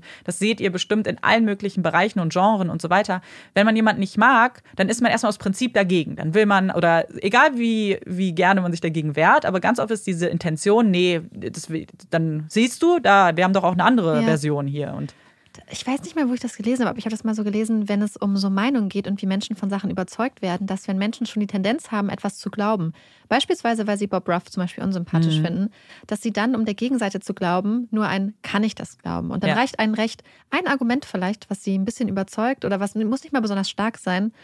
Und wenn es um die Gegenseite geht, was, was sie nicht unbedingt glauben möchten, dann reicht eher die Frage, muss ich das glauben? Mhm. Nee, da gibt es eine Sache, die dagegen spricht, reicht dann auch wieder, um mich da. Also, das, das ist, Ja. äh, je nachdem, in welche Richtung man neigt, man unterschiedlich starke Beweise braucht. Total. Und dass es deswegen total schwer ist, Menschen auch vom Gegenteil zu überzeugen, wenn sie schon in diese Tendenz haben, weil die Gewichtung der Beweise dann oder, oder der Fakten dann einfach ganz anders im Kopf passiert. Ja, absolut. Und deswegen ist es halt auch hier bei diesem Fakt, obwohl er eben durch den Experten dann ja auch äh, richtig gestellt wurde, klar, das ist in den Köpfen geblieben und das ist auch etwas, dass wenn man sich die Gegenseite anschaut, dann wird das auch immer wieder noch genannt als, als Argument. Ich würde mich ja als Computerexperte, ich würde ja so ausrasten, muss ich ganz ehrlich gestehen, wenn mich jemand Ja, wiederholt, immer wieder falsch zitiert, ja. in einem Fall, also Vor allem, ich würde es ja verstehen, wenn es da um irgendeine Nuance geht. Aber hier geht es um eine Ja-Nein-Aussage. Also Ja. hier geht es nicht um irgendwie, ja, eventuell. Hier geht es, er hat gesagt Nein. Nee, er hat doch Ja gesagt. Nein. Ja, nein, ja, so. Und also da, geht, da ist ja kein Graubereich, wo man Ja. irgendwie sagen kann, oh, das haben wir jetzt falsch verstanden, falsch interpretiert. ja. Also. Also wir halten fest, Genau, es es gab war- es war keine kein Mensch. menschlichen Login-Versuche. Genau. Es gab, das war irgendwas, was im Hintergrund eben geschehen ist und nicht von einem Menschen am Computer äh, falsch eingetippt wurde. Und dann gibt es eben einen Punkt, der, den ich nicht so explizit genannt habe, aber trotzdem jetzt nochmal auch so betonen möchte. Und zwar sagen viele, dass durch die Anzahl an Verletzungen, dass es ein sogenannter Overkill war.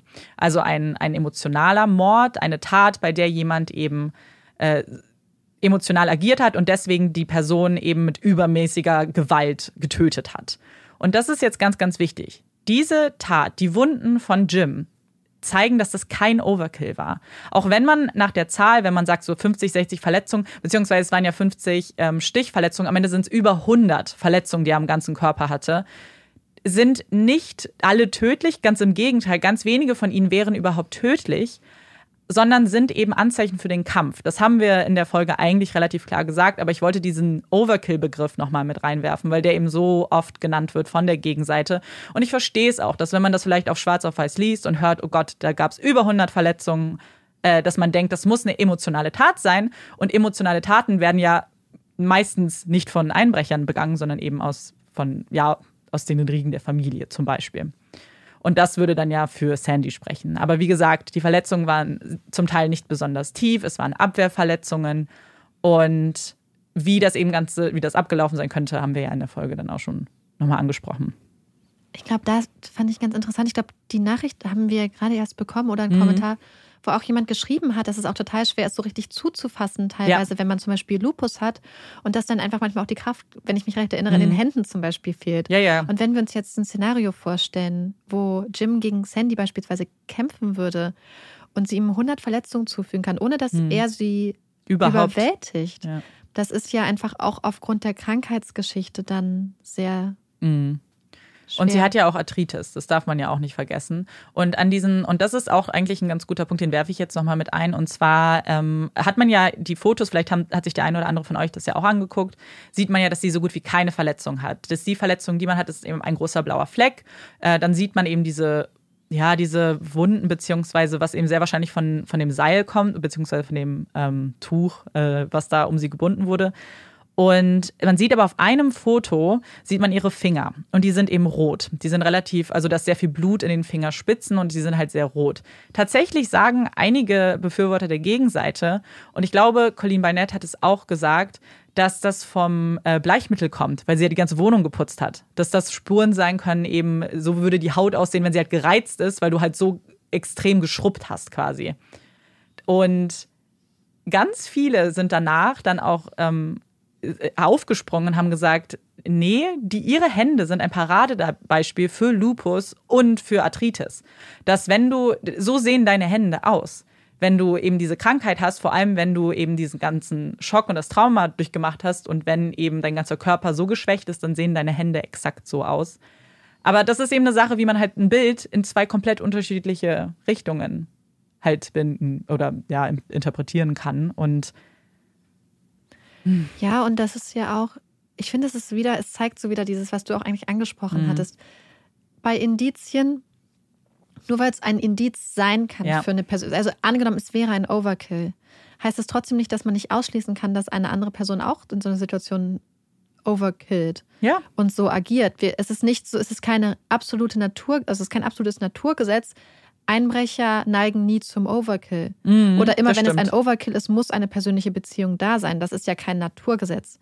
Nee. Und deswegen ist da auch schon wieder so viel Interpretationsspielraum, weil Amanda sagt ja jetzt gerade Ja. die Argumente der Gegenseite. Ja, ja, ja, ja. Und gerade weil wir wissen, und wir wissen ja jetzt auch, es ist kein Overkill, aber selbst Ja. wenn es einer wäre. Und ich finde, was wir jetzt bei den beiden Punkten gesehen Mhm. haben, es sind immer Situationen, die missinterpretiert werden, Ja. aber selbst mit der Missinterpretation gibt es noch weiteren Interpretationsspielraum. Das heißt, selbst die falsche Interpretation führt nicht zwingend zu der Interpretation und der Beweisstärke, die Colleen Barnett sich Ja. zugunsten oder zunutze macht. Und das ist es. Ich, wir wissen, dass Indizienprozesse natürlich immer grundsätzlich schwierig sind, weil es nun mal Indizien sind. Aber deswegen ist es doch so wichtig, dass ein Indizienprozess ordentlich und dann richtig und dass, wenn man die ganzen Indizien aneinander reiht, dass man das Gefühl hat, okay, das stimmt, die gehen nur in diese eine Richtung. Aber hier jedes einzelne Indiz, wenn man sich diese ganze Kette einmal aufschlüsseln würde, jedes könntest du komplett in die andere Richtung drehen, das sogar nicht nur sagt, es, es wäre anders, sondern sie sogar freispricht. Weil ähm, es gibt in dem Podcast eine Folge, wo sich, äh, zwei Folgen sind sogar, wo sich ein sehr, sehr bekannter, beziehungsweise auch sehr renommierter äh, Profiler das, äh, sich die ganze Sache anguckt, der auch vorher, der, das machen sie eigentlich in jeder Staffel, der auch vorher nichts von diesem Fall gehört hat. Er guckt sich nur die Dokumente live, die nehmen den ganzen Podcast auf, ist auch nicht geschnitten, sondern man hört das ganze Gespräch und sich das alles anschaut. Und er, und das fand ich super spannend, er hat bei ganz vielen Sachen gesagt, die als Indiz gezählt wurden, zum Beispiel dieses Messer und die Bluse in der Badewanne, sagt er, für ihn ist es komplett gegenteilig. Wenn er das sieht, dann spricht es für ihre Unschuld. Weil warum hätte sie das in das Badewasser reintun können, was nur ein paar Meter von ihr entfernt ist, wenn sie Stunden Zeit hatte? Warum hat sie das nicht entsorgt? Warum hat sie die nicht weggebracht? Warum hat sie sich nicht was Besseres ausgelegt, als die in eine Badewanne zu tun, wo das Wasser noch steht? Und das nur als Beispiel. Bei ganz vielen Sachen, die eben gegen sie verwendet wurden, sagt er, er hätte als Profiler es in komplett in die gegenseitige Richtung Ja. interpretiert. Vor allem auch, wenn, ich finde, man muss dann auch seine Version der Geschichte einigermaßen stringent halten. Mhm. Weil wenn Colleen Barnett andererseits sagt, naja, oder, oder andere Leute, naja, sie hat die Wohnung mit Bleiche geputzt, Mhm. dann hätte sie auch das Messer mit der Bleiche putzen Ja. können. Und es wirkt halt eher so wie spontan reingeworfen in dem Moment, wo es ist, oh mein Gott, wir müssen jetzt weg. Ich mache jetzt irgendwas, Ja. okay, Wasser be- beseitigt vielleicht einige Spuren. Ja, und das ist generell bei diesem ganzen Fall. Ich habe das Gefühl, so sie ist eben, wie du sagst, sie ist nicht konsequent mit ihrer Version. So einerseits agiert Sandy in ihrer Vorstellung wie so das super Mastermind und super organisiert und hat sich das schon vorher überlegt. Und in anderen Beispielen ist sie wie so ein, Kom- also als ob sie improvisieren musste. Und dann denkt man sich, das, es passt doch auch gar nicht zusammen. Also dann du du machst ja Löcher in deine eigene in deine eigene Theorie damit. Ja, weil du nicht, weil es eben kein stringentes Bild ergibt, Mhm, genau. sondern weil du jede Situation einzeln hast. Ja, genau. Weil du ein Puzzle hast, was nicht insgesamt zusammengehört, sondern du hast nur einzelne Puzzleteile, Ja. wo du dir vorstellen könntest, was passt da noch ran, aber es passt tatsächlich nichts von dem, was vor Ort ist, da Ja. noch ran. Weil es nun mal wirklich ja. wenig Sinn ergibt. Ja. Und wenn du alle Situationen und alle Indizien, wenn, wenn, wenn du keine stringente Erzählweise dafür kriegst, dann ist es wirklich der Punkt, auch zu überlegen, Hm. ob das die richtige Interpretation ist. Ja, und das ist es, was mich eigentlich an dem Ganzen halt am meisten stört. Das ist einfach, ich weiß nicht, wie sie verurteilt werden konnte. Ich verstehe es nicht und ich verstehe auch einfach nicht, dass, dass nachdem vier Anwälte gesagt haben, Staatsanwälte, wir machen das nicht, wir, wir sehen die Beweislast nicht als gegeben, dass sie sich gedacht hat, wir, ja, ich schon.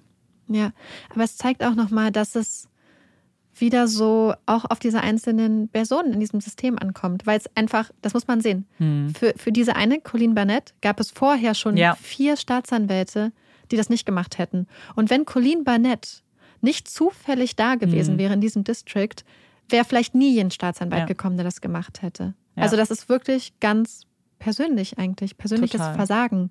Ja, und das macht, und das ist eben das, was mich so unglaublich wütend macht, weil wie du sagst, es hat, es steht, und es liegt nicht nur an ihr, ich meine natürlich, sie hätte gar nicht so weit gehen können, wenn nicht die Ermittler auch schon Ja. diese Fehler begangen hätten. Es ist jetzt hier wirklich dieses Versagen, was eigentlich von, von an Tag eins begonnen hat, weil man sich nicht alles angeguckt hat, weil man eine Ermittlung gemacht hat, die da schon getrübt war.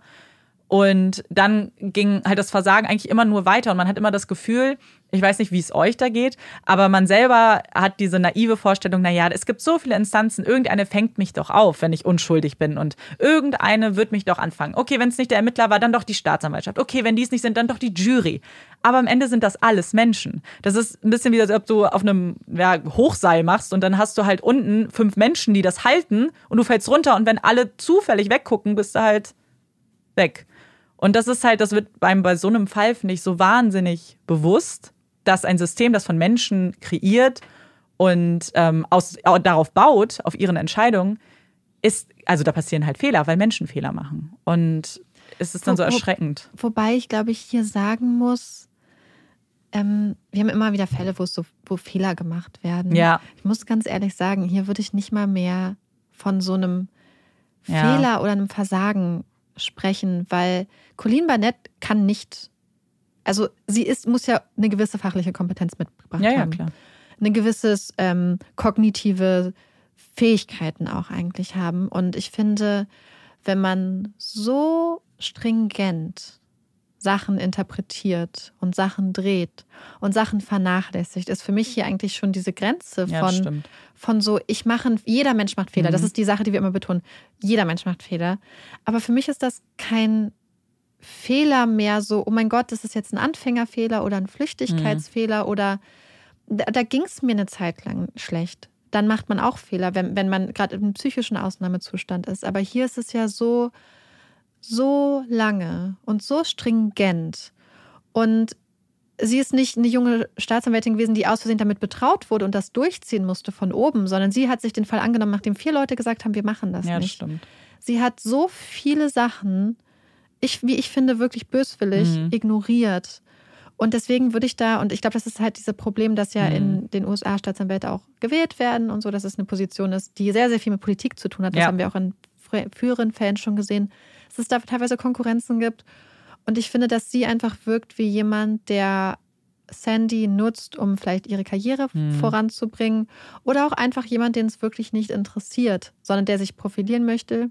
Vielleicht, deswegen, ich finde, ich finde, es ist nicht mal mehr so ein Fehler. Ja, es das sind, stimmt. Ich finde, ab einer gewissen Fehlerdichte und ab einem gewissen Ja, sind's Bewusstsein Entscheidungen. Hm. sind es Entscheidungen. Ja, Ja, ja. Entscheidungen. Ja, ja, klar, weil ja, ein Fehler kann passieren, aber am Ende musst du ja auch, und das ist es halt, die, die Entscheidung, das vor Gericht zu bringen, war, die hat sie ja bewusst getroffen. Ja. Das ist ja nicht Upsi, falschen Stempel gesetzt oder falsches Kreuz gesetzt. So, Und, und es ist ja immer noch so. Es ist Ja. ja, auch Fehler passieren. Ja. Und man macht Fehler. Und manchmal, wenn man sich in Fehler verrennt, ist es wahrscheinlich das Schwerste auf der Welt, Hm. zu sagen, ich habe da einen Fehler gemacht. Aber hier war es halt über so einen langen Zeitraum. Es ist bis Ja. jetzt. ja, total. Bis jetzt. Ja. Und deswegen finde ich, ja, ja, das stimmt. Es ist, es ist ich, ich finde, es lässt einfach sehr, gerade wenn wir uns angucken, und das hat Amanda Neuss Mhm. in der Folge gesagt, ich muss das rausschneiden, weil ich den ganzen Gesprächsteil Mhm. rausgeschnitten habe.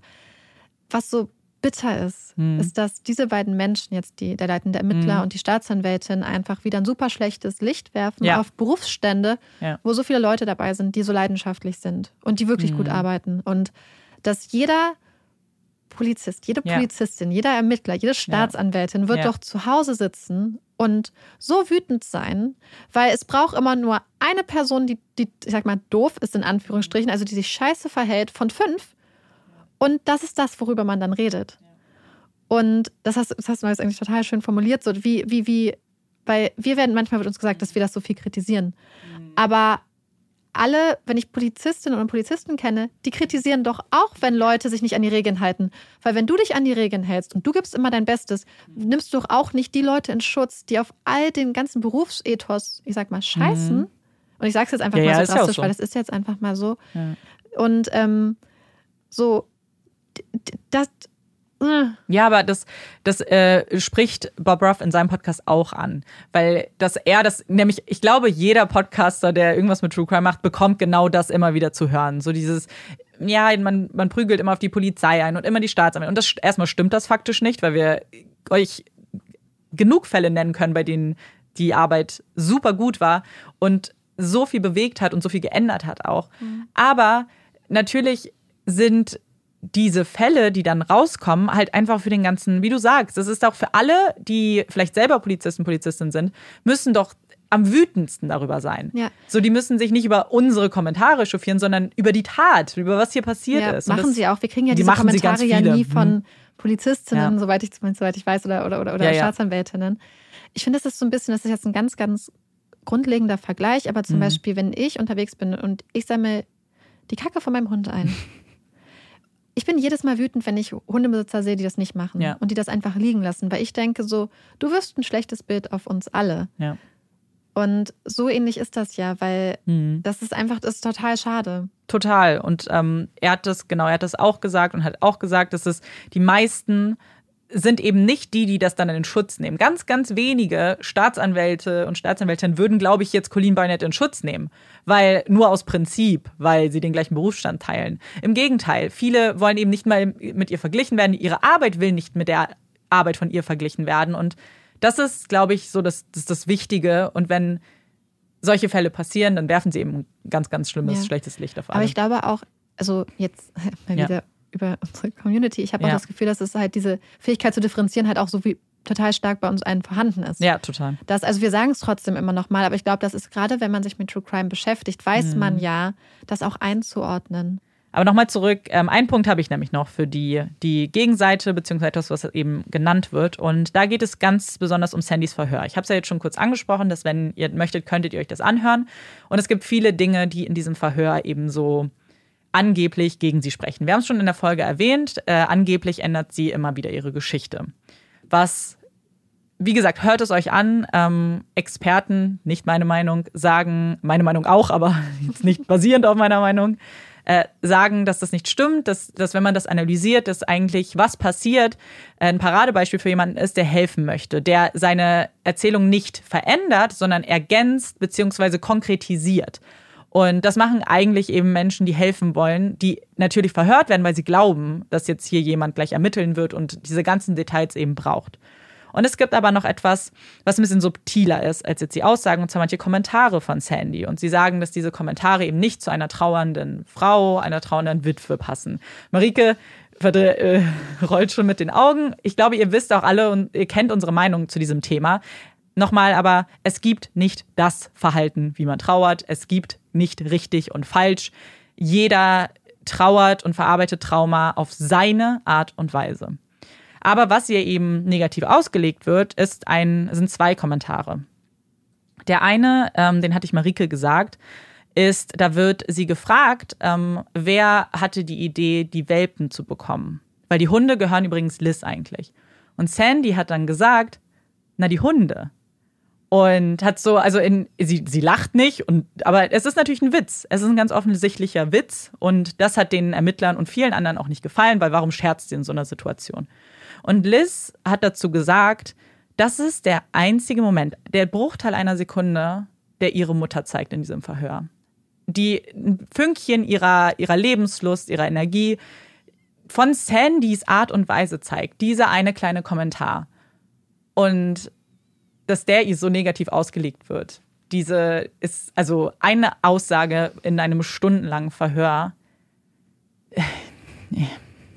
Und vor allem muss man ja auch sehen, also ich glaube, dass alle Menschen mit Hunden oder Katzen mhm. oder Tieren das auch bestätigen können, gerade wenn es einem richtig schlecht geht, so richtig, richtig schlecht, sind, finde ich, Tiere so die eine Sache, ja. wo die einen einen Moment rausholen können, wo man selbst, selbst wenn es mir ganz, ganz, ganz, ganz schlimm geht, wenn ich dann Olaf angucke, selbst ja. wenn ich gerade am Heulen bin oder so, muss ich manchmal trotzdem dann einfach kurz lachen oder lächeln, weil ihr einfach ja.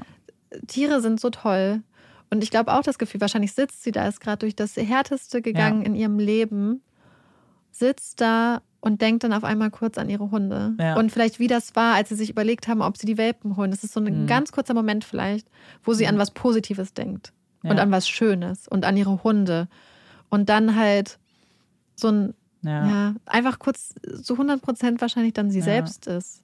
Ja, total. Und also ich komme noch jetzt vielleicht zum zweiten Kommentar. Ähm, und zwar sagt sie in dem Gespräch, ich habe schon erwähnt, äh, sie unterbricht sich manchmal, sie stockt manchmal, weil sie ist auch sehr, ich meine, ich habe ein bisschen zitiert in der letzten Folge. Zum Beispiel äh, kann sie sich ja nicht mehr an das Restaurant erinnern. Sie sagt ja einen anderen Namen als allererstes. Sie sagt erst, sie waren bei einem anderen Restaurant, korrigiert sich dann und sagt, ach nee, wir waren doch bei dem Mexikaner.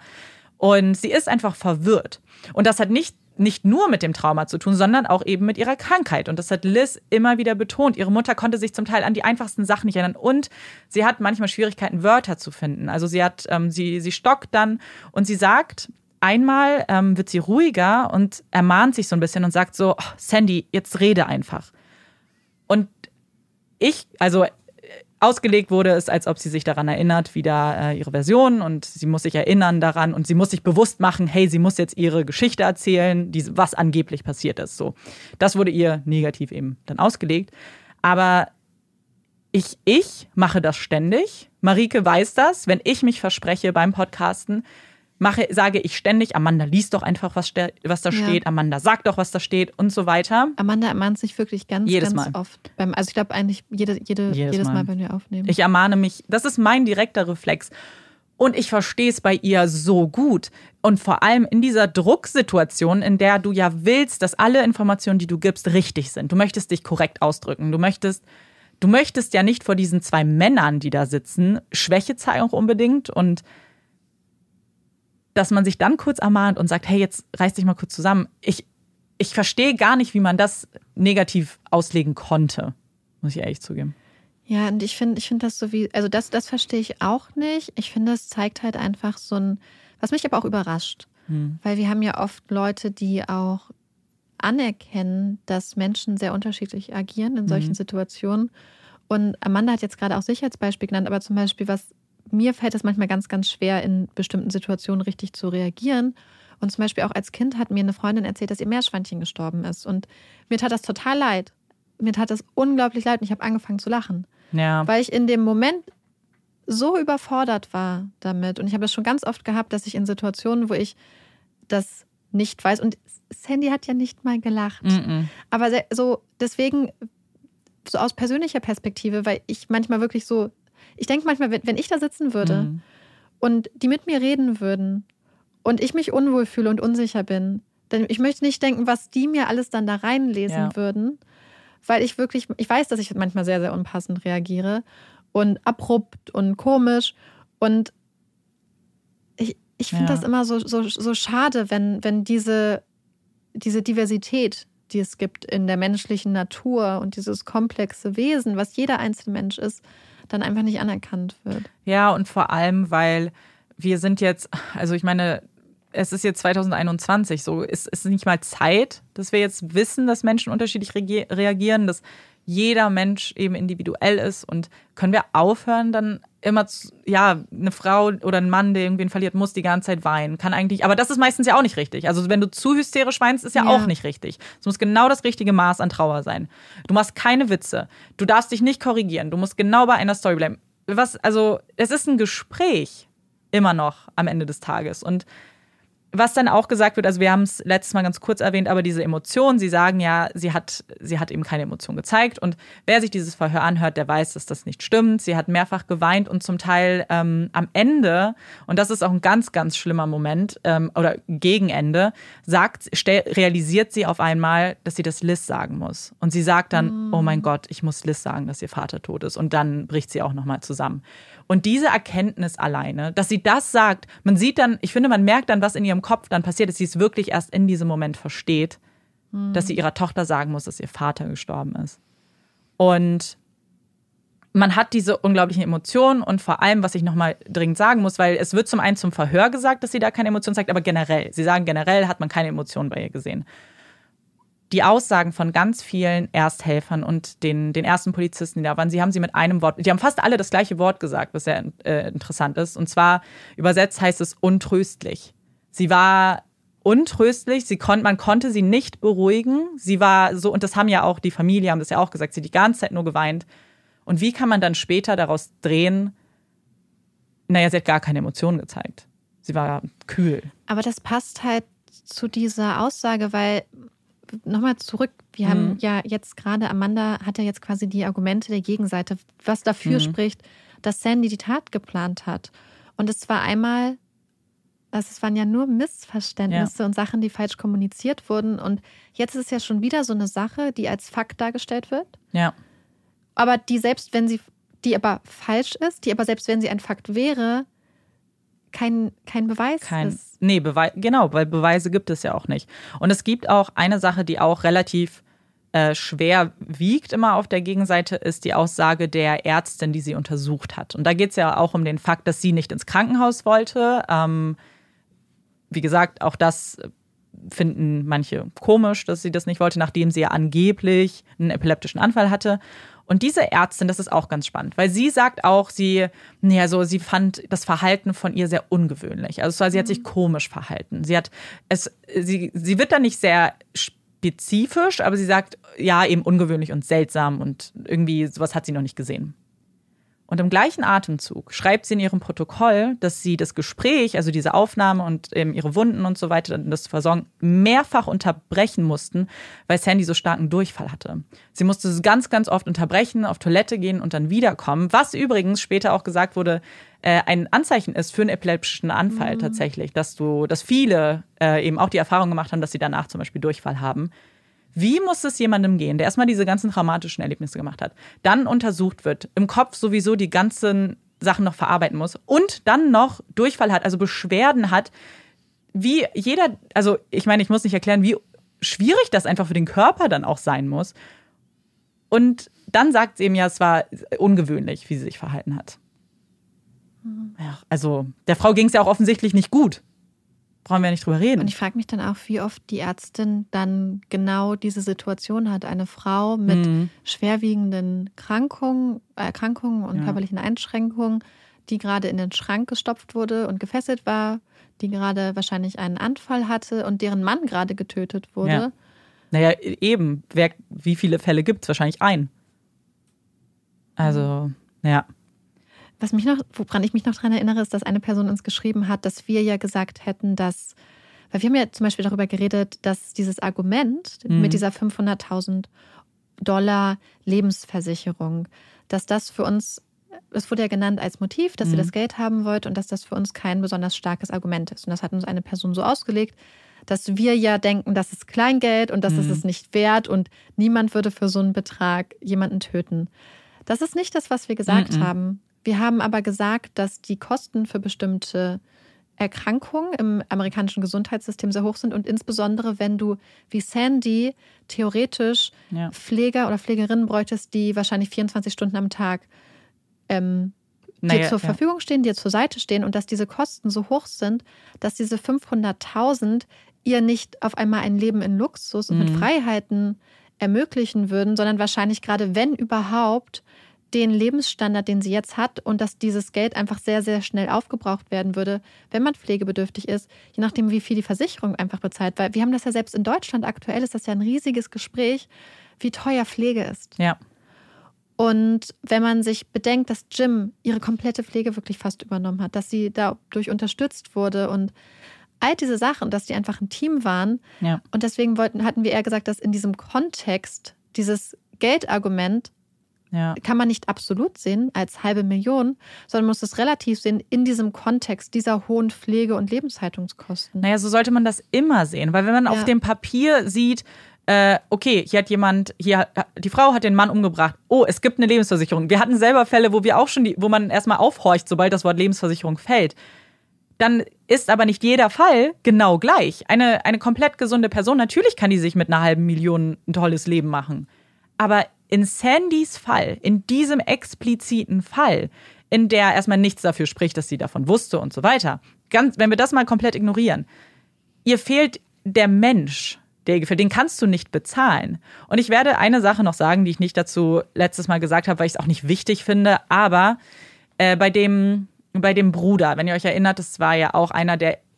Wir, wir, wir finden ihn nicht so verdächtig. Ich glaube, keiner findet ihn wirklich verdächtig, aber er benimmt sich, er hat sich ein bisschen seltsam verhalten. Welchen meinst du jetzt? Den, nicht den, der, nicht Herman, sondern der Bruder, der ähm, ihm bei dieser Beerdigung, der genau, so den du am Schluss erzählt hast, der sich auf der Beerdigung so Genau. entschuldigt hat. Und dazu gibt es noch ein bisschen, noch ein paar Infos. Und zwar ging es ja darum, ähm, die beiden haben sich ja auch so ein bisschen gestritten, beziehungsweise am Ende gab es ja dieses Thema, wer welches Grundstück bekommt. Bei Jim jetzt. Genau, bei Jim und den ganzen und den beiden Brüdern. Und die Mutter wollte ja dann, dass Jim das größte Grundstück bekommt. Und dieses Grundstück war auch ungefähr 500.000 Dollar wert. Am Ende kann man jetzt, wenn man hochrechnen möchte, wenn Sandy es nur um das Geld ging, dann hätte sie lieber mit Jim zusammenbleiben können, weil dann hätte sie dieses tolle Grundstück gehabt, was genauso viel wert ist wie diese Lebensversicherung. Aber auch, auch da müssen wir, glaube ich, festhalten, dass es halt keine Hinweise Nein. gibt, dass sie ihre Beziehung beenden wollte, dass sie da raus wollte, sondern im Gegenteil.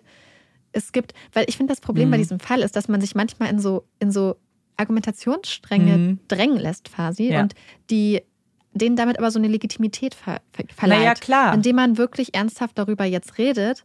Und ich finde es so, also, Naja, war, genau, man muss. aber ja. es gibt ja nichts, was darauf hinweist, dass sie aus der Beziehung raus wollte, dass Ja. sie ein neues Leben anfangen wollte. Sie wollten gemeinsam ein neues Leben Ja. anfangen am Meer. Das war ja ihr, ihr, ihr Traum. Und es gibt nichts, was darauf hinweist und niemanden, der irgendwas sagen konnte, dass sie nicht glücklich in dieser Beziehung war und dass Ja. er nicht die Liebe ihres Lebens war. Eben.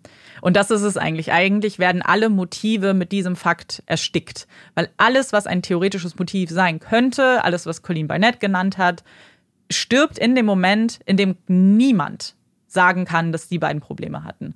Und wir haben es letztes Mal noch gesagt, ich sage es jetzt nochmal, aber sowas würde rauskommen. Man würde irgendwas finden. Irgend noch, und da könnte noch die kleinste Spur sein. Irgendwas. Ja, das hat- zeigt, glaube ich, mittlerweile eigentlich so ein bisschen unsere Erfahrung. Ja, total. Und jetzt kommen wir aber zu den konkreten Nachrichten, die wir bekommen haben. Und die lese ich dann auch äh, vor und dann können wir nämlich dazu so ein bisschen noch was sagen. Und der erste Kommentar, den ich jetzt vorlesen werde, der ist ein bisschen länger, aber der sagt mehrere Punkte, die ich sehr, sehr spannend fand. Deswegen werde ich, glaube ich, nach jedem Punkt so ein bisschen pausieren und können wir auch gucken, was Marike dazu sagt. Und zwar, äh, fangen wir mal kurz an. Bei der ersten Schilderung der Tatnacht musste ich irgendwie an Jennifer Pan aus Kanada denken, zu der ihr, meine ich, auch mal eine Folge gemacht habt, weil sie den Überfall auf ihr Haus und ihre Eltern inszeniert hat. Das äh, interessanterweise, ich pausiere ganz kurz, das, darüber habe ich auch nachgedacht, als ich den Fall geschrieben habe. Ich habe auch sehr viel an Jennifer Pan gedacht und warum ich jetzt äh, das auch vorlese ist, weil das eigentlich das perfekte Beispiel dafür ist, was man findet, wenn eine Tat inszeniert ist. Also wer sich an den Fall erinnert, es war ja die Tochter, die das Ganze eben äh, inszeniert hat, ähm, Männer engagiert hat, damit sie die Familie eben ausrauben und auch die Mutter töten. Und man hat, nachdem man eben dann geforscht hat, super viel gefunden, seien es Nachrichten, Internetverläufe, man hat dieses ganze Lügengerüst gefunden. Und was es hier eben nicht gibt. Also ich finde nur, deswegen, das wollte ich noch ganz kurz ansprechen, weil ich eigentlich den Vergleich auch ganz gut finde und darüber auch sehr oft nachdenken musste. Gerade in dem Zusammenhang, dass manche Menschen sagen, dass das alles auch, dass, dass sie jemand engagiert hätte, um das zu machen. Also Sandy jetzt. Der Eindruck ist sehr schnell verflogen, weil ihr ja auch gesagt habt, dass es keinen Anhaltspunkt auf einen Auftragsmord gibt. Und ganz wichtig, Sandy hat kein Motiv. Das haben wir ja gerade auch nochmal gesagt. Während der Folge ist es mir immer wieder hochgekommen, vor allem wie man Sandy behandelt hat und immer noch behandelt. Lupus und Epilepsie als alleinstehende Krankheiten sind schon furchtbar genug. Mit weiteren Krankheiten kombiniert noch viel schlimmer. Wie kann man ernsthaft glauben, dass sie ihren Mann mit diesen Einschränkungen so brutal ermordet haben könnte? Wenn sie ihn tatsächlich hätte töten wollen, was ich sehr bezweifle nach allem, was ihr geschildert habt, warum hat sie ihm dann keine Überdosis ihrer Medikamente gegeben, über die sie verfügt hat und mit ihrem medizinischen Wissen sicherlich tödlich hätte kombinieren können? Und diesen Punkt, ich pausiere jetzt nochmal, das fand ich so unglaublich spannend. Achso, sie sagt noch, das Paar war ja in einem Alter, in dem ein plötzlicher Herzinfarkt ähm, bzw. Schlaganfall kaum Fragen aufwerfen würde, vor allem verglichen mit einem Überfall. Und das fand ich sehr spannend, weil das habe ich tatsächlich vorher noch nie gelesen. Und es stimmt, sie hatte sehr, sehr viele schwere, verschreibungspflichtige Medikamente zu Hause. Und sie war Krankenschwester. Sie hätte ihn ja nicht zwangsläufig damit töten müssen. Aber sie hätte ihn doch 100 pro wenigstens, also wenigstens in Anführungszeichen, damit sediert oder damit sie halt eine Chance gehabt hätte, damit er sich nicht so stark wehren kann. Es wurde nichts in seinem Blut gefunden. Also man hat Alkohol gefunden und eine braune Flüssigkeit, was übrigens dann auch passt, weil er ja Cola und mhm. Whisky getrunken haben soll. Aber keine anderen Medikamente, keine Drogen, nur, also Alkohol ist eine Droge, aber ansonsten keine anderen Medikamente.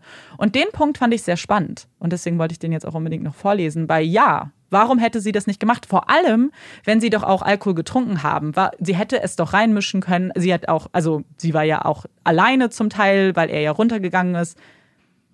Na, es gibt ja total viele Variationen, auch was wir immer wieder kriegen, weil mhm. es gibt ja auch Möglichkeiten, Menschen zu töten, ohne dass du zum Beispiel Spuren hinterlässt, gerade wenn du medizinisches ja. Fachwissen hast. Es gibt ja zum Beispiel Fälle, wo, glaube ich, zum Beispiel Luft injiziert wird, mhm. wenn ich mich recht mhm, erinnere. Mhm, ich, gehört, ja. ähm, ich weiß nicht, ob man das nachweisen kann. Also ja. das, das weiß ich nicht. Aber was ja auch oft passiert, Leute werden die Treppe hinuntergestürzt.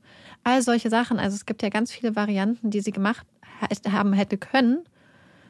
Ja. Wo, wo, wo es nicht so, so ein riesiges Konstrukt gewesen wäre. Ja, total. Das fand ich einen sehr spannenden Punkt und äh, die Zuhörerin hat noch was geschrieben. Und zwar, wenn sie einen epileptischen Anfall hatte und die Täter in dem Moment im Badezimmer waren, könnte das auch erklären, warum man sie so aufwendig gefesselt hat. Die meisten, die meisten Laien glauben ja, eine Person während eines Anfalls fixieren zu müssen.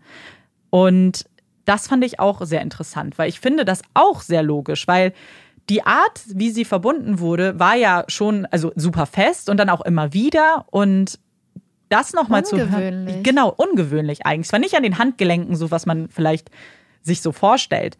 Und den Punkt fand ich auch sehr spannend. Erstmal glaube ich eh, dass dieser, dass, das haben wir ja auch letztes Mal gesagt, ich glaube, dass tatsächlich sie diesen epileptischen Anfall hatte, als jemand im Bad war. Das würde ja auch mhm. zu ihrer wiederkehrenden Erinnerung passen. Und ich glaube, dass dass diese ganze Situation eben aufgrund dieses Anfalls eskaliert ist. Dass alles, was dann passiert ist, eben erstmal haben, wenn du noch nie einen epileptischen Anfall gesehen hast, vielleicht, dann kriegst du vielleicht Panik in dem Moment. Und ich glaube, dass dann eben das Verhalten der Täter, der Täterin sehr, sehr viel irrationaler ist und eben dann auch viel erklären kann, warum manche Dinge sehr ungewöhnlich gelaufen sind. Und es würde irgendwie auch dazu passen, dass sie in den Schrank gesperrt wurde. Ja, Genau, und nicht einfach, warum hat man sie nicht irgendwo liegen lassen? Oder irgendwo einfach. angebunden, ja. sondern sie auch so körperlich weggemacht. Weil ich glaube, und wirklich, den Stuhl dass, davor gestellt. Ja, auch. dass du als Person, die das vielleicht auch nicht einschätzen kannst oder so und damit keine Erfahrung hast, ist das ja auch nochmal so eine örtliche Trennung vielleicht, um eine, eine Variable, die du nicht kontrollieren kannst, vielleicht aus dem Weg zu räumen, in Anführungsstrichen. Ja. Total. Fand ich äh, zwei sehr, sehr spannende Punkte. Sie hat dann noch am Ende gesagt, dass sie es eben unmöglich findet, dass sie keine Medikamente bekommt. Und, und da den Satz finde ich eigentlich auch sehr gut und äh, deswegen lese ich dich nochmal ganz kurz vor. Also selbst wenn man sie als Mörderin sieht, ist sie immer noch eine schwerkranke Frau, die auf Medikamente und medizinische Betreuung angewiesen ist. Wie kann man ihr das verweigern? Und ich glaube. Zu 1000 Prozent. Genau. Ich Super glaub, Aussage. Weil das ist es auch. Sie ist jeder ob jeder Täter unschuldig, nicht schuldig, ist ganz egal, ist ein Mensch und verdient dann auch die Behandlung wie ein Mensch. Wenn man sie wie Tiere behandelt in Käfigen, dann braucht man sich nicht wundern, was aus unserer Gesellschaft irgendwann wird. Ja, und dann wäre das ja auch so eine zusätzliche, nicht normierte ja. Strafe. Total. Das wäre ja wie Folter. Genau, genau, ist es ja auch. Und äh, uns hat das ja sehr schockiert. Ich konnte, wie gesagt, immer noch nichts auch finden. Ich vermute, dass sie jetzt ihre Medikamente bekommen hat, weil es eben auf der Website steht, dass die eben auch durch die Spenden zum Teil finanziert werden.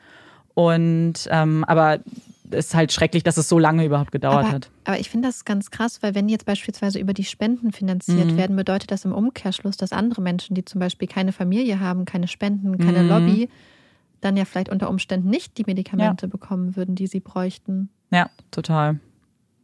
Und das, ich finde es auch schrecklich, wenn man sich das vorstellt. Ich meine, das ist ja kein Zustand. Also so kannst du ja nicht mit Menschen umgehen. Egal, was sie für Verbrechen auch begangen haben könnten. Also vielen Dank für den Kommentar, die vielen spannenden Gedanken. Ich fand, da war auf jeden Fall was dabei, worüber ich dann auch noch viel nachgedacht habe und deswegen wollte ich es unbedingt mit euch teilen.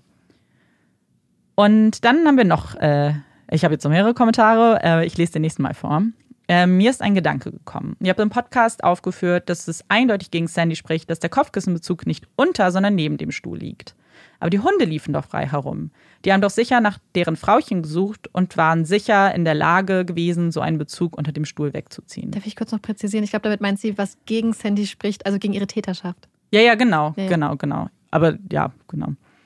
Und warum ich den Kommentar jetzt auch nochmal vorlese, ich habe schon auf den Kommentar geantwortet bei Instagram, aber ich bin auch jetzt mit meiner Antwort nicht mehr zufrieden. Deswegen will ich es jetzt hier auch nochmal im Detail ansprechen. Und Erstmal natürlich ist es nicht unmöglich, möchte ich vielleicht ganz kurz vorweg. Das kann alles passieren und es gibt unzählige Möglichkeiten, wie dieser Kopfkissenbezug auch dahin gekommen sein könnte. Aber es fällt mir einfach schwer zu glauben, bei den kleinen Hunden, das waren Chihuahuas und Pomeranians und zwei Welpen, dass die diesen Kopfkissenbezug unter dem Stuhl weggezogen haben, ohne den Stuhl zu bewegen, dass der nicht dann automatisch mit umkippt oder sich mitbewegt, finde ich, ich, ich will das nicht ins Lächerliche ziehen, ist mir ganz wichtig, aber es wirkt wie so diese Zaubertricks, wo man die Tischdecke runterzieht und die ganzen Flaschen und Gläser und so bleiben alle noch drauf stehen. Mhm. Und, aber okay, lassen wir uns mal drauf ein, ja, die Hunde haben es irgendwie geschafft. Dann verstehe ich immer noch nicht, warum Sandy die Hunde nicht weggesperrt hat. Das habe ich ja in der letzten Folge schon gesagt. Wenn Sandy das alles inszeniert hat, dann ich kann mir nicht vorstellen, dass sie dann nicht alle Hunde, sondern nur zwei wegsperrt, weil diese Hunde sind doch das größte Potenzial dafür, dass irgendwas an ihrem Plan nicht mehr aufgeht. Weil was wäre gewesen, wenn sie den Stuhl weggeschleppt hätten, die kleinen Hunde? Dann wäre sie nicht mehr gefangen gewesen. Wie hätte mhm. sie das erklären sollen? Aber, aber kamen die Hunde ins Badezimmer? Waren die im Badezimmer? Sie hätten ins Badezimmer kaum okay. können. Also vielleicht, ich habe es nicht explizit erwähnt, aber das Haus ist nur einstöckig. Also es ist ah, auch alles okay. auf einer Etage. Die Hunde hätten überall hingehen können. Und sind sie vermutlich auch ins Badezimmer nicht so sicher, aber mindestens ins Schlafzimmer, weil diese Papierschnipsel ja überall waren, wovon mhm. viele, also äh, ja, die meisten eigentlich überzeugt davon sind, dass die Hunde die verschleppt haben. Manche glauben auch, dass es Sandy gewesen ist. Mhm. Äh, können natürlich auch die Einbrecher gewesen sein. Aber, und jetzt ist was ganz Wichtiges, und das habe ich noch nicht gesagt, und deswegen möchte ich jetzt nochmal anführen. Ich weiß nicht, ob ihr euch noch erinnert, aber als ich den Tatort geschildert habe, an meinem vorformulierten Teil äh, der Folge, habe ich erwähnt, dass eine Kerze brannte auf dem Nachttisch. Vielleicht weiß jetzt, wisst ihr schon, worauf ich hinaus will. Würde jemand, der diese Hunde über alles liebt und sein eigenes Leben wahrscheinlich liebt, eine Kerze brennen lassen mit Hunden, die frei herumlaufen, wenn man selbst eingesperrt ist in einem Schrank? Als kerzenaffine Hundebesitzerin sage ich nein. Als, und weil erstmal wissen wir, eben, wir wissen, dass die Hunde aufs Bett konnten, weil der Stuhl war ja da. Die Kerze stand auf einem niedrigen Nachttisch die hätten die Kerze ganz entspannt umkippen können und dann hätte das ganze Haus gebrannt. Ich finde dieser Aspekt, so klein der auch ist, wenn du ein, das Ganze inszenierst, das ist doch eine unglaubliche Gefahrenquelle. Da hätte, wenn dein Haus brennt und du bist gefesselt in einem Schrank, dann stirbst du.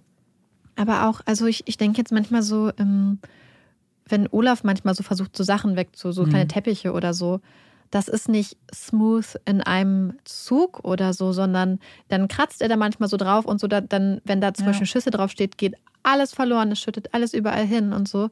Also das ist nicht kontrolliert, also zumindest bei Olaf. Ja. Er macht sowas nicht kontrolliert und es müsste ja dieses und wir müssen uns überlegen, worum es geht. Es geht ja um diesen ja. Kissenbezug, der gesagt wurde, dass Sandy den Kissenbezug mhm. genutzt hat, um den Stuhl an die Tür zu ziehen. Das war ja genau. auch so eine sehr stark überlegtes ja. Szenario oder ja. so ein sehr kreativ äh, überlegtes Szenario.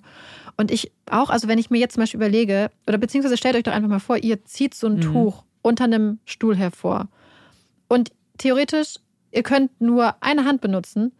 Das ist total schwer, glaube ich, weil ja. ihr hättet immer das Bedürfnis, mit der anderen Hand dagegen zu drücken. Aber das kann ja ein Hund nicht. Genau, und das ist es.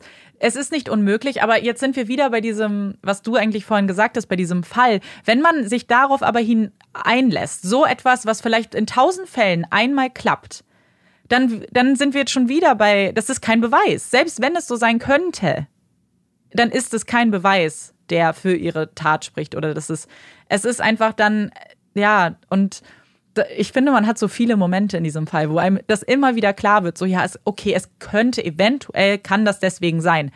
Ja, und es kann aber wahrscheinlich ja sogar nicht so gewesen sein, sondern einfach, dass jemand sie da eingesperrt hat und den Stuhl einfach vor den Schrank gesperrt hat. Weil das ist das Offensichtliche. Das ist eigentlich, wenn man es sieht, dann müsste man das so interpretieren. Wenn du jetzt um drei Ecken denken möchtest, ja, dann hat sie diesen Trick gemacht. Wo wir ja auch schon gesagt haben, der Trick funktioniert eigentlich nicht, weil sie nicht so gefesselt wurde, wie er gezeigt wurde. Und deswegen muss sie ja jemand eingesperrt haben. Und vor allem, warum sollten die Hunde an dem Tuch zerren? Das setzt ja auch ja. voraus, dass die Hunde erkannt hätten, dass da jemand, dass der Stuhl davor steht und sie, wenn sie an dem Tuch ziehen, vielleicht lange genug, weil das, ist, das dauert mhm. ja wirklich, dass das dann vielleicht den Stuhl, also es sind ja sehr, sehr viele Gedankensprünge und Kombinationsmöglichkeiten, die die Hunde erstmal im Kopf machen müssen in einer Situation, die sie nicht kennen. Ja, total.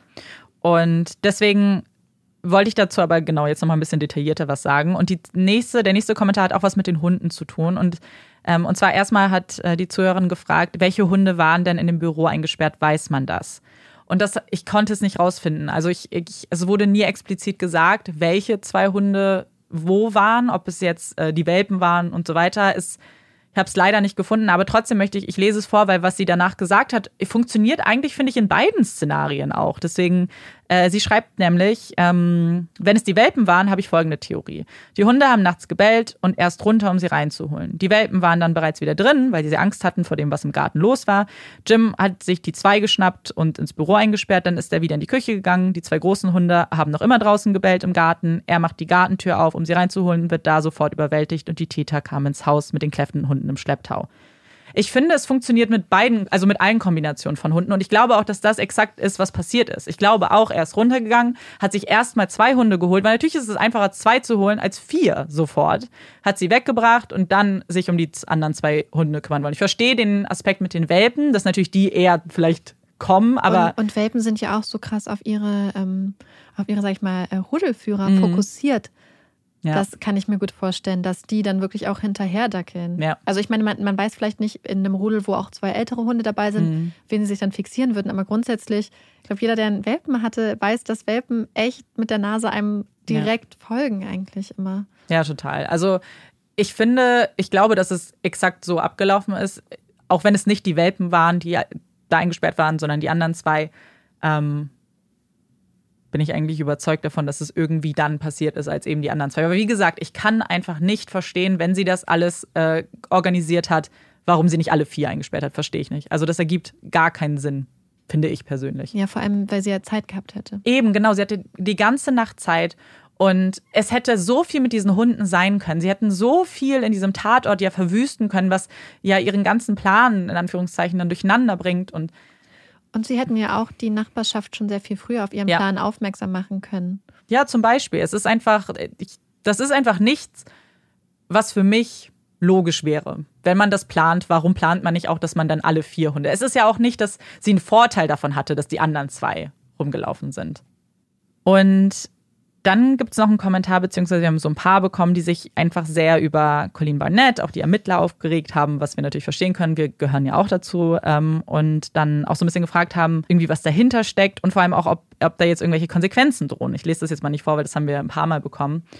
Und eigentlich ist das eine relativ einfache Antwort. Nein, denn sie hat erstmal nichts getan, was strafrechtlich irgendwie relevant ist und was gegen sie. Sie, sie hat jetzt nicht unbedingt, sie hat nicht gegen Gesetze verstoßen. Sie hat, sie hat ihren Job gemacht, sagen wir es einfach mal so, so dumm es klingt. Auch wenn man nicht mit der Art und Weise, wie sie es getan hat, äh, d'accord ist.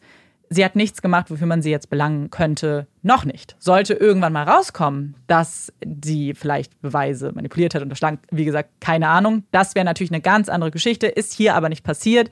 Und deswegen kann man da auch nichts tun. Sie ist auch, ich glaube, Marika hat nach der Folge letztes Mal schon gegoogelt. Ich habe währenddessen gegoogelt und habe sie ja. direkt bei LinkedIn mhm. gefunden. Und sie ist ja, ja, noch tätig als Staatsanwältin in Harris County. Genauso wie Celestina Rossi. Auch hier. Hab ich auch gefunden. Genau, die gibt's, die arbeiten immer noch in ihrem Feld. Sie haben, es, es gibt keine Konsequenzen, so, so einfach es klingt, weil sie auch für nichts belangt werden können, faktisch. Also zumindest rechtlich. Moralisch ist das natürlich eine andere Sache. Und was äh, Corso angeht, wissen wir ja schon, der ist ja nicht mehr bei der Polizei, der ist ja schon ähm, suspendiert worden. Also da können jetzt auch der nicht. Der leitende Ermittler. Genau, der leitende Ermittler. Das heißt, da können jetzt auch nicht noch mehr Konsequenzen eigentlich folgen.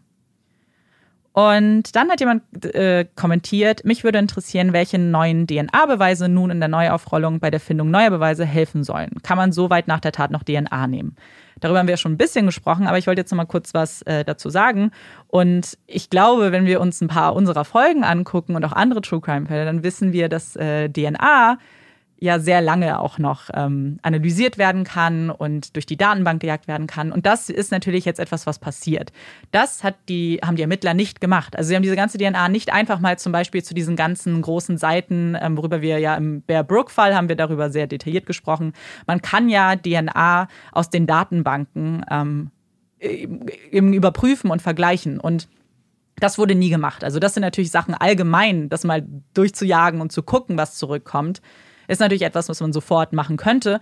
Plus natürlich auch andere Spuren noch zu analysieren, die noch nie analysiert wurden. Also dass man, weil das Problem war ja an den DNA-Profilen, die gefunden wurden, dass keins davon vollständig war. Also von dieser, ähm, von der nicht identifizierten Frau und auch dem Mann. Aber wenn man natürlich jetzt zum Beispiel das Blut am Safe oder den ganzen Safe nochmal untersucht, es kann natürlich noch ganz neue Hinweise geben. Und das ist natürlich etwas, was man sich anschauen muss. Und was man natürlich auch, was wahrscheinlich, also ich, wie gesagt, was jetzt ermittelt wird, weiß man nicht, aus gutem Grund. Aber was natürlich sehr naheliegend ist, ist endlich mal Liz und ihren Ehemann zu vergleichen und mit diesen anderen zwei Profilen, die noch nicht identifiziert sind, zumindest ausschließen zu können. Weil das war ja das Argument von Colleen Barnett. Ja, das, das kann ja Liz sein. Das kann ja von Liz sein. Und wenn jetzt rauskommen würde, nein, Liz ist auch ausgeschlossen, dann muss man wirklich nach ganz neuen, dann, dann ist es ja ganz anders, nicht Familie. Ja.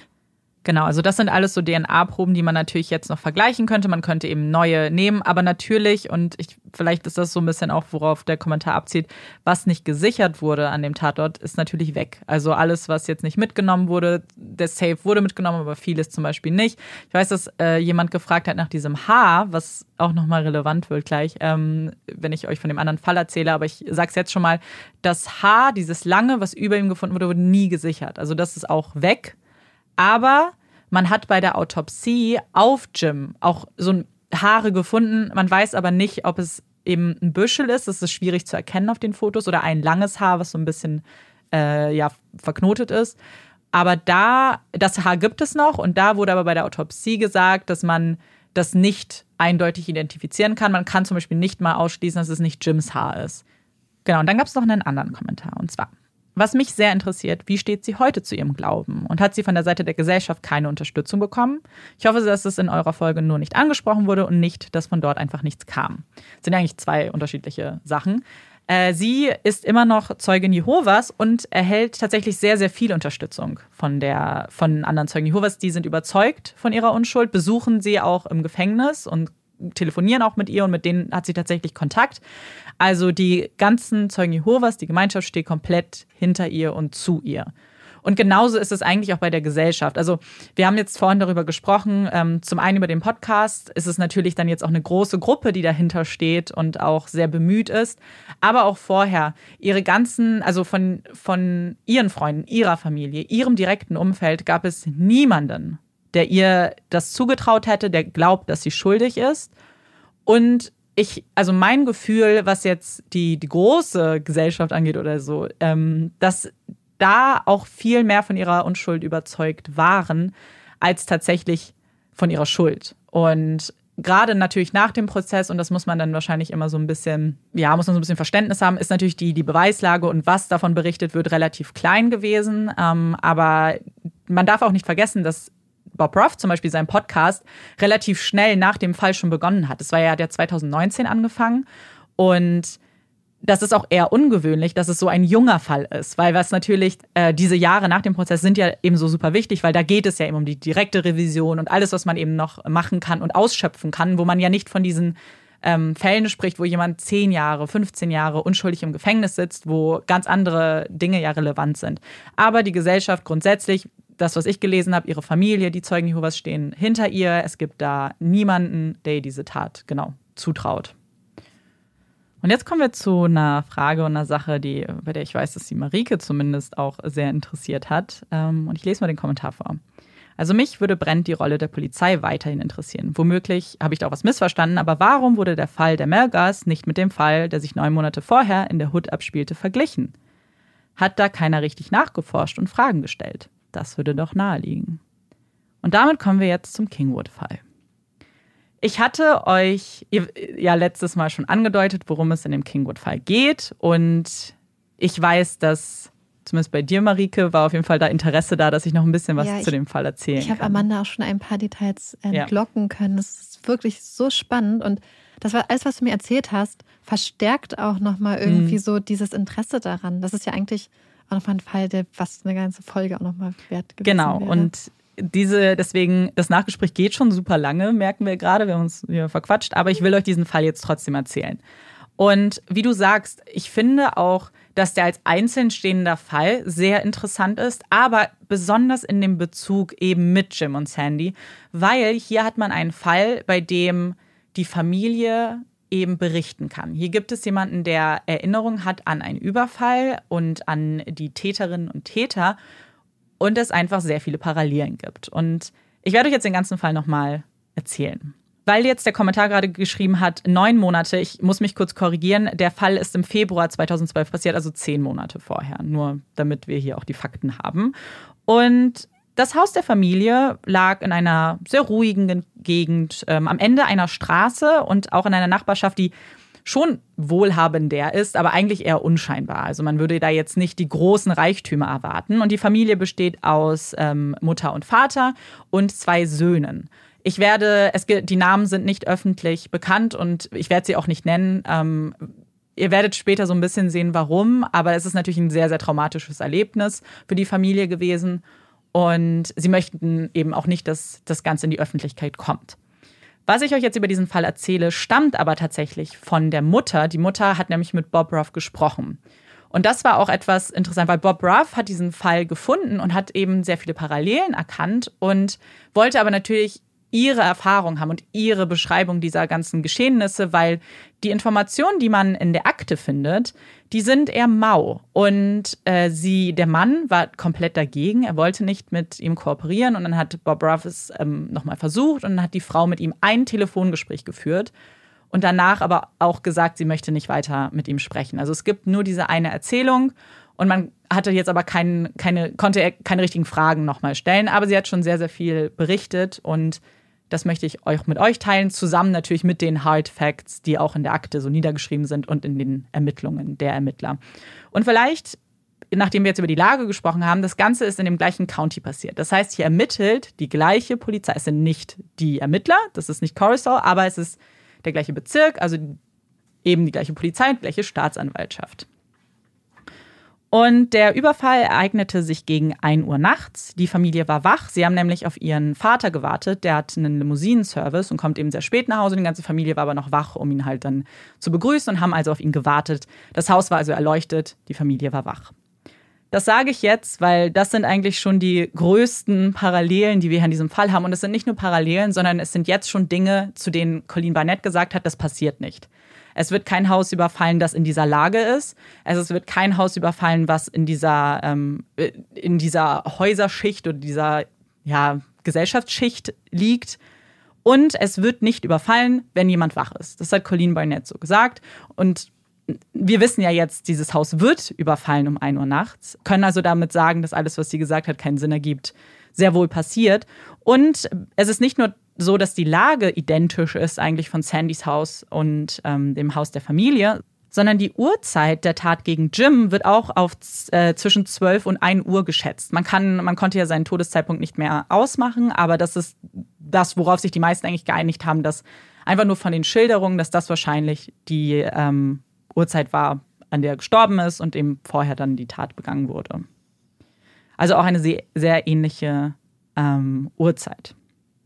Und wie gesagt, die Familie hat auf den Familienvater gewartet, die ganze Familie war wach. Und als der Vater dann nach Hause kam, wollte er eben durch die Eingangstür eben in das Haus, wo dann aber vier maskierte Männer aus einem Gebüsch im Garten gesprungen sind, mit Waffen ihn bedroht haben und gesagt haben, dass sie ihn ähm, ja, dass sie ihn ins Haus lassen sollen, aber über die Hintertür. Sie haben also den Vater genommen, haben ihn bedroht und gesagt, er soll ihm die Tür aufschließen. Als die Männer dann reingekommen sind, haben sie sich getrennt. Einer blieb ähm, beim Vater, hat ihn gefesselt und die anderen sind dann, haben die anderen Familienmitglieder gesucht. Und zwei der anderen Männer haben dann die Frau und die Kinder auf eine Couch gebracht im Wohnzimmer, haben sie da gefesselt und haben ihnen auch eine Decke über den Kopf gelegt. Und diese Täter waren erstmal natürlich durch die Waffen extrem angsteinflößend, aber auch durch die Art und Weise, wie sie kommuniziert haben. Also sie waren sehr brutal, sehr aggressiv, haben zu dem Vater immer wieder gesagt, wir bringen deine Familie um. Also er war, er wurde eben kontrolliert dadurch, dass der Familie Gewalt angedroht wurde. Das haben wir ja auch schon erzählt. Das ist eigentlich so ein bisschen der Modus operandi, wenn du ein Haus überfällst, dann tust du das aus genau diesem Grund, dass du jemanden kontrollieren kannst, indem du die Familie halt ähm, abschirmst zum Beispiel. Und genau, haben ihm also immer wieder gedroht. Und was sie ihm auch immer wieder gesagt haben, ist, dass er ihn den Safe aufmachen soll. Sie haben immer wieder gesagt, bring uns zum Safe, wir möchten zum Safe und mach uns den Safe auf.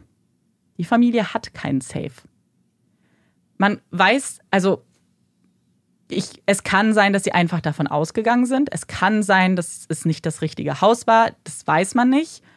Aber die Familie hat kein Safe. Der Vater hatte immer wieder versucht, ihnen zu erklären, wir haben kein Safe im Haus. Ich kann nicht, ich kooperiere, ich mache, was ihr wollt, ich bringe euch alle Wertgegenstände, aber wir haben kein Safe. Und sie haben es ihm auch nicht geglaubt. Es war dann immer wieder hin und her. Aber irgendwann haben sie, also haben sie sich natürlich gefragt, warum sollte er lügen? Und zu dem Zeitpunkt haben sie ihn auch tatsächlich dann ähm, die Fesseln abgenommen, damit er eben die ganzen Wertgegenstände den Einbrechern bringen kann.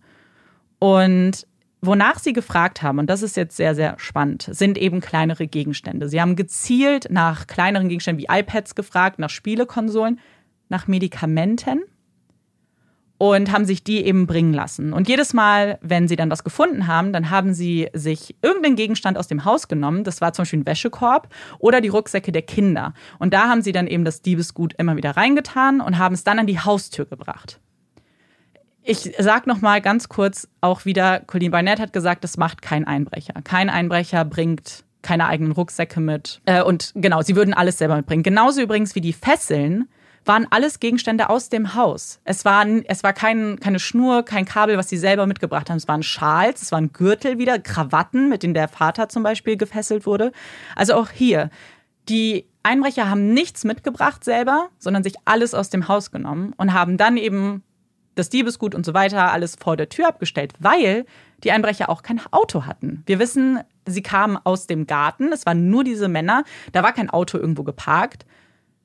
Was sie nämlich getan haben, ist, sie haben die ganze Zeit kommuniziert über Walkie-Talkies. Sie haben die ganze Zeit mit einer anderen Person noch kommuniziert, weil das hat die Familie gehört, weil sie natürlich, ähm, sie hatten zwar diese Decke über dem Kopf, aber sie haben alles sehr, sehr gut verstanden und haben eben mitbekommen, dass über diese Walkie-Talkies noch mit einer Person gesprochen wurde. Und das war eben ähm, die Fahrerin, ich sage es jetzt schon mal, des Fluchtfahrzeugs. Ich möchte nochmal an einen Umstand von Sandys Fall erinnern, und zwar, dass ein Rucksack, der von Liz in der Garage gefunden wurde, und das, das wurde ja auch gegen Sandy verwendet, weil warum haben die Einbrecher den Rucksack nicht mitgenommen? Was ist, wenn sie das auch einfach alles da gelagert haben und dadurch, dass eben dieser, diese Tat ja so extrem eskaliert ist, einen Rucksack von vielen einfach vergessen haben? Sie haben vielleicht auch alles in der Garage platziert, genauso wie Sie es hier an der Haustür gemacht haben, damit, wenn der Fahrer kommt, es schnell geht, alles ins Auto gepackt wird, man dann losfahren kann und nicht noch Zeit verliert. Und in, in Sandys und Jims Fall ist ja, was hier gravierend unterschiedlich ist, ist ja, dass hier jemand getötet wurde. Das heißt, hier wäre bei den Tätern auf jeden Fall erstmal Panik, ähm, weil damit haben sie natürlich nicht gerechnet. Und dass du dann einen Rucksack verlierst, erscheint mir extrem schlüssig. Die Mutter hat ausgesagt, dass das Ganze ungefähr zwei Stunden gedauert hat. Also sie konnte nur schätzen, sie hat natürlich nichts gesehen, aber sie glaubt, dass eben dieser ganze Akt zwei Stunden gedauert hat. Und was sie sehr überrascht hat, am Ende war, wie wenig geklaut wurde. Also sie hat ähm, als sie sich dann im Haus umgesehen hat, hat sie gesehen, dass es auch gar nicht so chaotisch aussah, wie man sich sowas vorstellt. Dass zwar manche Kommoden und Schränke zwar aufgerissen waren, aber sie haben jetzt nicht zum Beispiel einfach willkürlich irgendwas rumgeworfen. Und sie haben auch viele Dinge, die man vielleicht sonst stehlen würde, wie Fernseher und so weiter, nicht gestohlen. Und ihr kam das komisch vor, weil sie auch wenn man sich so einen Raub vorstellt, dann würde man auch, wie es ja auch viele getan haben bei Jim und Sandy, davon ausgehen, dass alles, was wertvoll ist, erstmal geklaut wird. Und ihr kam das schon irgendwie seltsam vor dass ganz relativ wenig eigentlich nur geklaut wurde. Und nach diesen zwei Stunden hat sie dann gehört, dass eben die, die Männer im Haus dann eben mit dieser Person kommuniziert haben am Ende des Walkie-Talkies und eben gesagt haben, dass sie jetzt abgeholt werden möchten, dass jetzt das Fluchtfahrzeug kommen könnte. Und dann passiert etwas. Und zwar, sie hört es nur, sie kann es nicht sehen, aber sie hört auf einmal eine Frauenstimme im Haus. Eine Frauenstimme, die rumkommandiert, die Männer rumkommandiert, die brüllt, die äh, unzufrieden ist damit, wie das alles gelaufen ist und äh, quasi ihnen befiehlt, so, wir müssen jetzt sofort hier raus. Interessanter Randfakt, ähm, die Täter haben Spanisch gesprochen, auch die Familie hat Spanisch gesprochen. Und wir wissen ja auch, dass äh, Jims Muttersprache Spanisch war. Es kann absoluter Zufall sein, ist aber eine, ein interessanter Fakt, um, der später vielleicht auch nochmal relevant wird. Nachdem also die Frau Männer rumkommandiert hat, nachdem die Tür ins Schloss gefallen ist, passiert etwas sehr Spannendes. Und zwar ist der Vater der Familie relativ schnell dann aufgesprungen, hat sich die Fesseln abgenommen und ist zur Tür bzw. zum Fenster und hat da die beiden Fluchtfahrzeuge gesehen. Er hat gesehen, dass es ein schwarzer SUV ist und ein schwarzer BMW. Es waren also zwei Autos, die gekommen sind. Dann hat er den Notruf verständigt. Nachdem er das gesehen hat, die Ermittler kamen und wie gesagt, ich betone nochmal, es ist das gleiche County, der gleiche Bezirk. Sie kamen und haben nichts getan. Die Spurensicherung war nicht mal da. Es wurden es wurde nichts, es wurden keine DNA-Proben genommen, es wurden keine Fingerabdrücke genommen, es wurde nichts genommen. Das Einzige, was aufgenommen wurde, war die Zeugenaussage der Familie. Ansonsten nichts. Es gab keine Beweisaufnahme. Und nachdem sie eben diesen kurzen Zeugenbericht dann aufgenommen haben, haben sie der Familie noch eine Visitenkarte gegeben und sind dann gegangen. Das war's. Das ist alles, was sie gemacht haben. Und jetzt wird's ganz interessant. Wir wissen ja aus der letzten Folge, dass es hier Festnahmen gab. War, ist die Polizei also doch wach geworden? Haben sie dann doch gedacht, ach, nee, wir ermitteln jetzt doch, ist ja doch ein gefährlicher Überfall gewesen von Verbrechern mit Waffen. Und vielleicht sollten wir dem nachgehen. Und wenn man der offiziellen Version der Polizei glauben kann, dann ja, und auch die Presse hat gesagt, ja, die Polizei hat das alles dann doch rausgefunden. Wenn man aber der Version der Familie glauben mag, dann war das alles ein bisschen anders. Zwar habe ich erwähnt, dass zum Beispiel ähm, elektronische Geräte, Handys geklaut wurden, Laptops und iPads.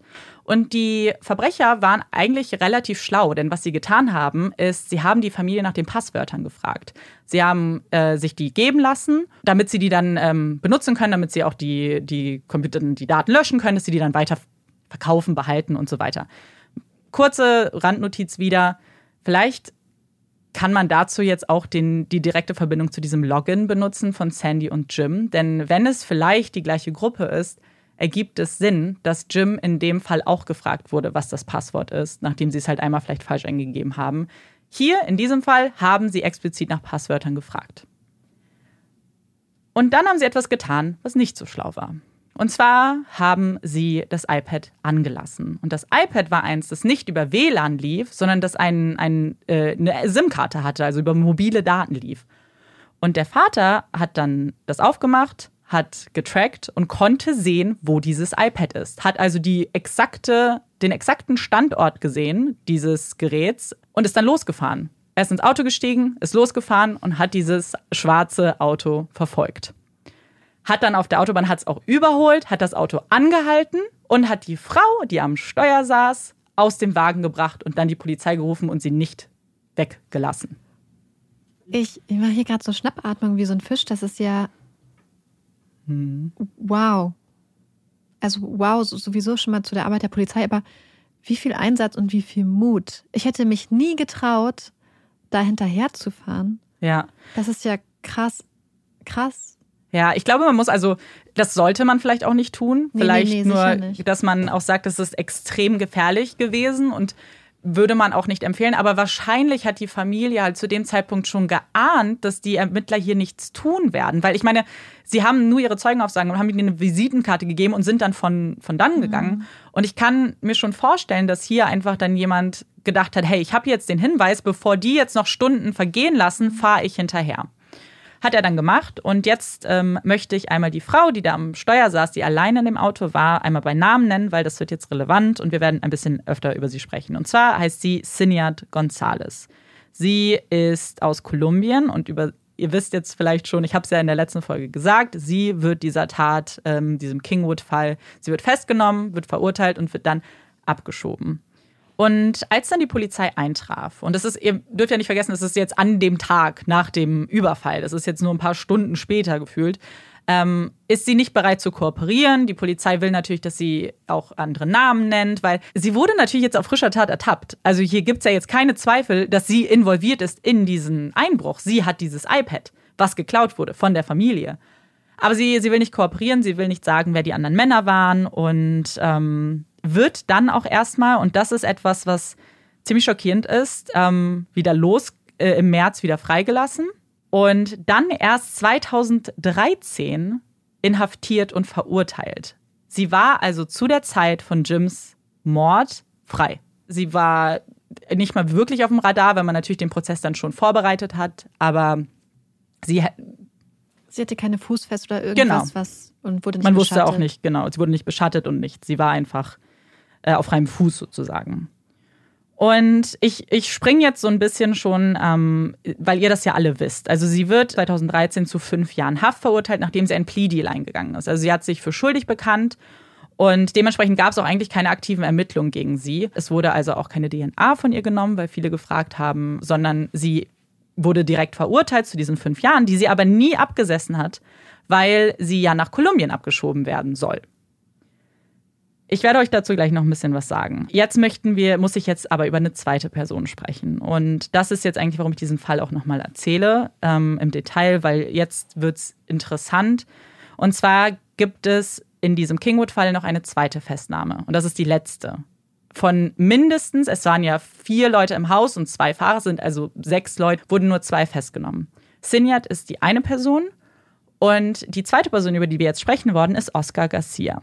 Und im Gegensatz zu Sinyat, wie gesagt, bei ihr war es ja wirklich, sie wurde auf frischer Tat ertappt, ist seine Festnahme und wie er in das Bild gerutscht ist, ziemlich kurios und wirft einige Fragen auf, die man nicht so wirklich auch beantworten kann bis heute. Und auch hier gibt es wieder eine offizielle Version und eine inoffizielle Version. Die offizielle Version der Ermittler ist, dass Oscar Garcia in einem Fotoline-up von dem Sohn der Familie erkannt wurde. Ich weiß nicht, ob bei dir jetzt die Alarmglocken schon klingeln. Du meinst wegen der Decke über dem Kopf? Richtig. Und die Täter waren maskiert. Also hier gibt es eine eigentlich keine Möglichkeit, wie diese, dieses Kind, dieser Sohn, ihn identifizieren konnte. Und nicht nur, dass es eben diese Decke und die Masken waren, sondern äh, die Mutter hat auch keine Beschreibung aufgegeben. Also es gab nie eine Beschreibung dieser Männer, weil es nicht ging, weil sie schon von Anfang an gesagt hat zu der Polizei und zu den Ermittlern, wir können sie nicht beschreiben, sie waren maskiert, ich hatte eine Decke auf dem Kopf. Keiner konnte die Männer wirklich, also zumindest das Gesicht beschreiben. Man konnte natürlich sagen, sie sprechen Spanisch, sie sind wahrscheinlich hispanischer Herkunft und so und so groß, aber keiner hatte jemals ein Gesicht gesehen von diesen Männern. Und dann hat man eben trotzdem diesem Sohn das Fotoline-up gezeigt und man hat in der Anklageschrift gegen Oscar Garcia gesagt, dass der Sohn, die ihn auf dem Fotoline-up identifiziert hat, klar identifiziert hat und die anderen Fotos, die anderen Männer auf diesem auf diesem Line-up ähm, seien ihm sehr ähnlich gewesen, haben also ähnliche Charakterzüge. So beschreibt man es ja immer. In so einem Foto-Line-up sollen sich die Menschen ja sehr ähnlich sein, damit die, ähm, die Aussage dann ja auch gewichtiger ist, weil es klar identifiziert ist. Die Mutter wurde, wie gesagt, nach einer Beschreibung gefragt, aber ähm, nachdem sie ja nichts geben konnte, hat man auch mit ihr nicht mehr so richtig viel ko äh, ja, kommuniziert und die Ermittler haben eigentlich ihr eigenes Ding gemacht. Sie war aber sehr hinterher, weil sie, hat, also wirklich, man darf nicht vergessen, diese Familie war höchst traumatisiert, hat extreme Angst gehabt und vor allem, warum sie nicht in der Öffentlichkeit stehen wollen, ist, weil vier Männer, wie gesagt, immer noch frei rumlaufen, bis heute und haben einfach Angst davor. Und das verstehe ich zu 100 Prozent. Aber sie wollte eben auch irgendwie Gewissheit und Sicherheit und wollte wissen, dass die Ermittler was tun hat. Also immer wieder angerufen. Und jetzt kommen wir nochmal wieder zu Sinjat. Denn sie hat dann einmal angerufen und dann hat die Polizei gesagt, ah, wir haben auch mit Sinjats Mann gesprochen.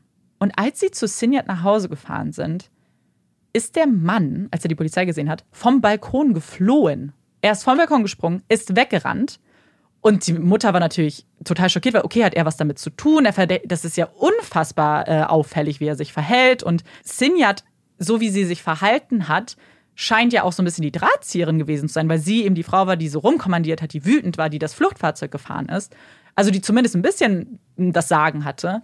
Und dann meinte die Polizei, nee, nee, wir können ihn ausschließen, er hat absolut nichts damit zu tun. Und man kann nichts dazu finden, warum. Sie haben nie DNA-Proben von ihm genommen, nie Fingerabdrücke. Sie haben sich einmal mit ihm unterhalten. Aber sie wissen, dass er mit dem Ganzen nichts zu tun hat, nichts davon wusste. Ich meine, wogegen hätten sie es auch verglichen? Ne? Wir haben ja auch keine DNA vom Tatort. Also Außer er hätte ein Alibi vielleicht, was Ja. wasserdicht ist. ja, total. Aber dass, dass man dann auch ausschließt, dass er mitwissend war, ist. Ach so, ja. Weil ich meine, es ist ja die Frau. Aber gut. Also Sie haben gesagt, ähm, er hat damit absolut nichts zu tun. Okay, also er hat damit nichts zu tun, also kommen wir zurück zu Oscar Garcia. Und ich möchte jetzt schon mal ganz kurz was zu seinem Prozess sagen. Denn er wurde eben, nachdem sie verurteilt wurde, also im Jahr 2013, wurde er danach festgenommen, nachdem man sich mit ihr unterhalten hat. Und dann wurde zwei Jahre lang bis 2015 ein Prozess gegen ihn vorbereitet. Denn er hat alles abgestritten. Oscar Garcia hat alles abgestritten, hat gesagt, er hat nichts damit zu tun. Der Prozess wurde also vorbereitet, es gab, wurden Zeugen geladen. Und eine Zeugin der Staatsanwaltschaft ist Siniat González. Und wenn man sich jetzt das Ganze anschaut und wenn man sich die Vorbereitung auf den Prozess anschaut, dann wird man auch sehen, dass es sie war, die seinen Namen ins Rollen gebracht hat. Sie hat ihn angeschwärzt, sie hat ihn genannt und das sagen die Ermittler auch später in ihrer Anklageschrift. Denn sie sagen, warum Oscar angeklagt wird, ist zum einen wegen diesem, äh, wegen dem Sohn, der ihn ident- identifiziert hat, wegen eines geheimen Tipps, der höchstwahrscheinlich auch Sinjat ist, und wegen Sinjats Aussage. Denn Sinjat bringt Oscar Garcia in das Bild. Und jetzt möchte ich kurz schon mal die Frage in den Raum werfen, warum Sinjat ihn genannt hat, warum sie niemanden sonst genannt hat und wie wahrscheinlich es ist, dass er wirklich was damit zu tun hat, wenn sie ihn nennt, aber sonst niemanden. Denn wenn du eine Snitch bist, bist du eine Snitch, ist egal, wie viele du vor den Bus wirfst. Ich möchte es nur schon mal ansprechen. Darf ich kurz was Ja. einwerfen? Ähm, wir hatten schon mal einen Fall, wo eine Mhm. Person ermordet wurde, weil die Staatsanwaltschaft behauptet hat oder die Ermittler, sie hätte jemanden identifiziert. Mhm. Ja. Und wenn wir uns jetzt angucken, dass sie sagen, dass der Sohn einwandfrei diese Person identifiziert hat, bringen sie ja den Sohn Ja. und wenn sie das nach außen kommunizieren und jetzt beispielsweise da sind Leute dabei, die denken, der Sohn hat was gesehen, dann ist das ja fast, als ob sie ein Kopfgeld aus ihn, auf ihn auslosen und den Ja. Leuten sagen, er ist die Quelle, er hat euch potenziell gesehen, ihr müsst ihn aus dem Weg schaffen. Das ist ja unglaublich gefährlich, wenn man sich das überlegt. Das Ja. ist ja fast genau wie der Fall damals. Ich sage euch gleich noch was zu dem Sohn, was seine, die Wichtigkeit seiner Rolle ganz deutlich abschwächt. Ähm, aber absolut, das ist extrem fahrlässig. Also ich meine das einfach, wenn, Ja, ich meine nicht mal, wenn man es später macht, aber einfach, wenn man Mhm. nach außen kommuniziert, Ja, der Sohn der der, Sohn. Familie hat jemanden gesehen, dann bringst du den Sohn damit in Gefahr. Ja, total. Und jetzt kommen wir nochmal zu dieser zeitlichen Abfolge. Denn jetzt gibt es auf einmal etwas, was nicht mehr ganz klar ist. Und das habe ich in der letzten, und das habe ich jetzt nur rausgefunden, weil ich diesen ganzen Fall nochmal nachrecherchiert habe. Das habe ich in der letzten Folge nicht so klar gesagt. Deswegen hier ganz wichtig. Sinjat wurde 2013 äh, verurteilt. Sie sollte fünf Jahre ins Gefängnis, sollte aber abgeschoben werden. Es gibt ziemlich viele Hinweise darauf, dass sie nicht abgeschoben wurde. Dass sie, weil sie zwei Jahre später ja eigentlich im Prozess gegen Oscar aussagen sollte. Und man findet Dokumente, in denen eben sie eingeladen wird und dann betont wird, aber danach soll sie wirklich abgeschoben werden. Also sie wurde diese zwei Jahre nicht abgeschoben. Sie war im Land. Genau, also was halt passiert, wenn oder was passiert ist, nachdem sie eben schuldig gesprochen wurde, ist natürlich, dass sich da nie, da hat sich niemand hingesetzt, da hat sich zum Flughafen gefahren und gesagt, tschüss. Es wird den Behörden gemeldet und dann wird natürlich eigentlich schon darauf geachtet, dass dann die Person auch das Land eigentlich verlassen muss. Ist hier nicht passiert und es gibt die Möglichkeit, das ist alles, man weiß es nicht genau, was passiert ist. Ähm, sie hat vorher äh, geheiratet. Sie hat einen US-amerikanischen Ehemann, der Mann, der vom Balkon gesprungen ist. Sie kann theoretisch danach auch eine Staatsbürgerschaft beantragen oder eine Green Card. Es kann aber genauso gut sein, dass das Land sagt, nein, aufgrund deiner Vorstrafe geben wir das nicht und du musst doch gehen. Was eben ziemlich klar ist, ist, dass sie diese zwei Jahre vor Oscars Prozess im Land war und nicht abgeschoben wurde. Nachdem sie aber aussagen sollte, sollte sie dann aber wirklich abgeschoben werden. Und jetzt kommen wir zu einem sehr kuriosen Vorfall. Er hat zwei Jahre, hat Oscar Garcia seine Unschuld äh, Beteuert. beteuert. Genau, er hat seine Unschuld beteuert, zwei Jahre lang. einen Tag vor dem Prozess hat er sich dann schuldig bekannt. Er ist ein Plea-Deal eingegangen und hat äh, acht Jahre bekommen, also wurde zu acht Jahren verurteilt. Und tatsächlich ist das relativ wenig im Vergleich zu dem, was im Raum stand. Und zwar wäre die Höchststrafe, die denkbar gewesen wäre, weil es war ein schwerer Raub äh, und ein bewaffneter Raub, 99 Jahre. So, dann versteht man den Plea-Deal schon. Aber was ist denn passiert in diesen zwei Jahren? Also, wie kommt man von einem Mann, der sagt, er ist unschuldig, zu jemandem, der einen Tag vor dem Prozess sagt, nee, ich bin doch schuldig?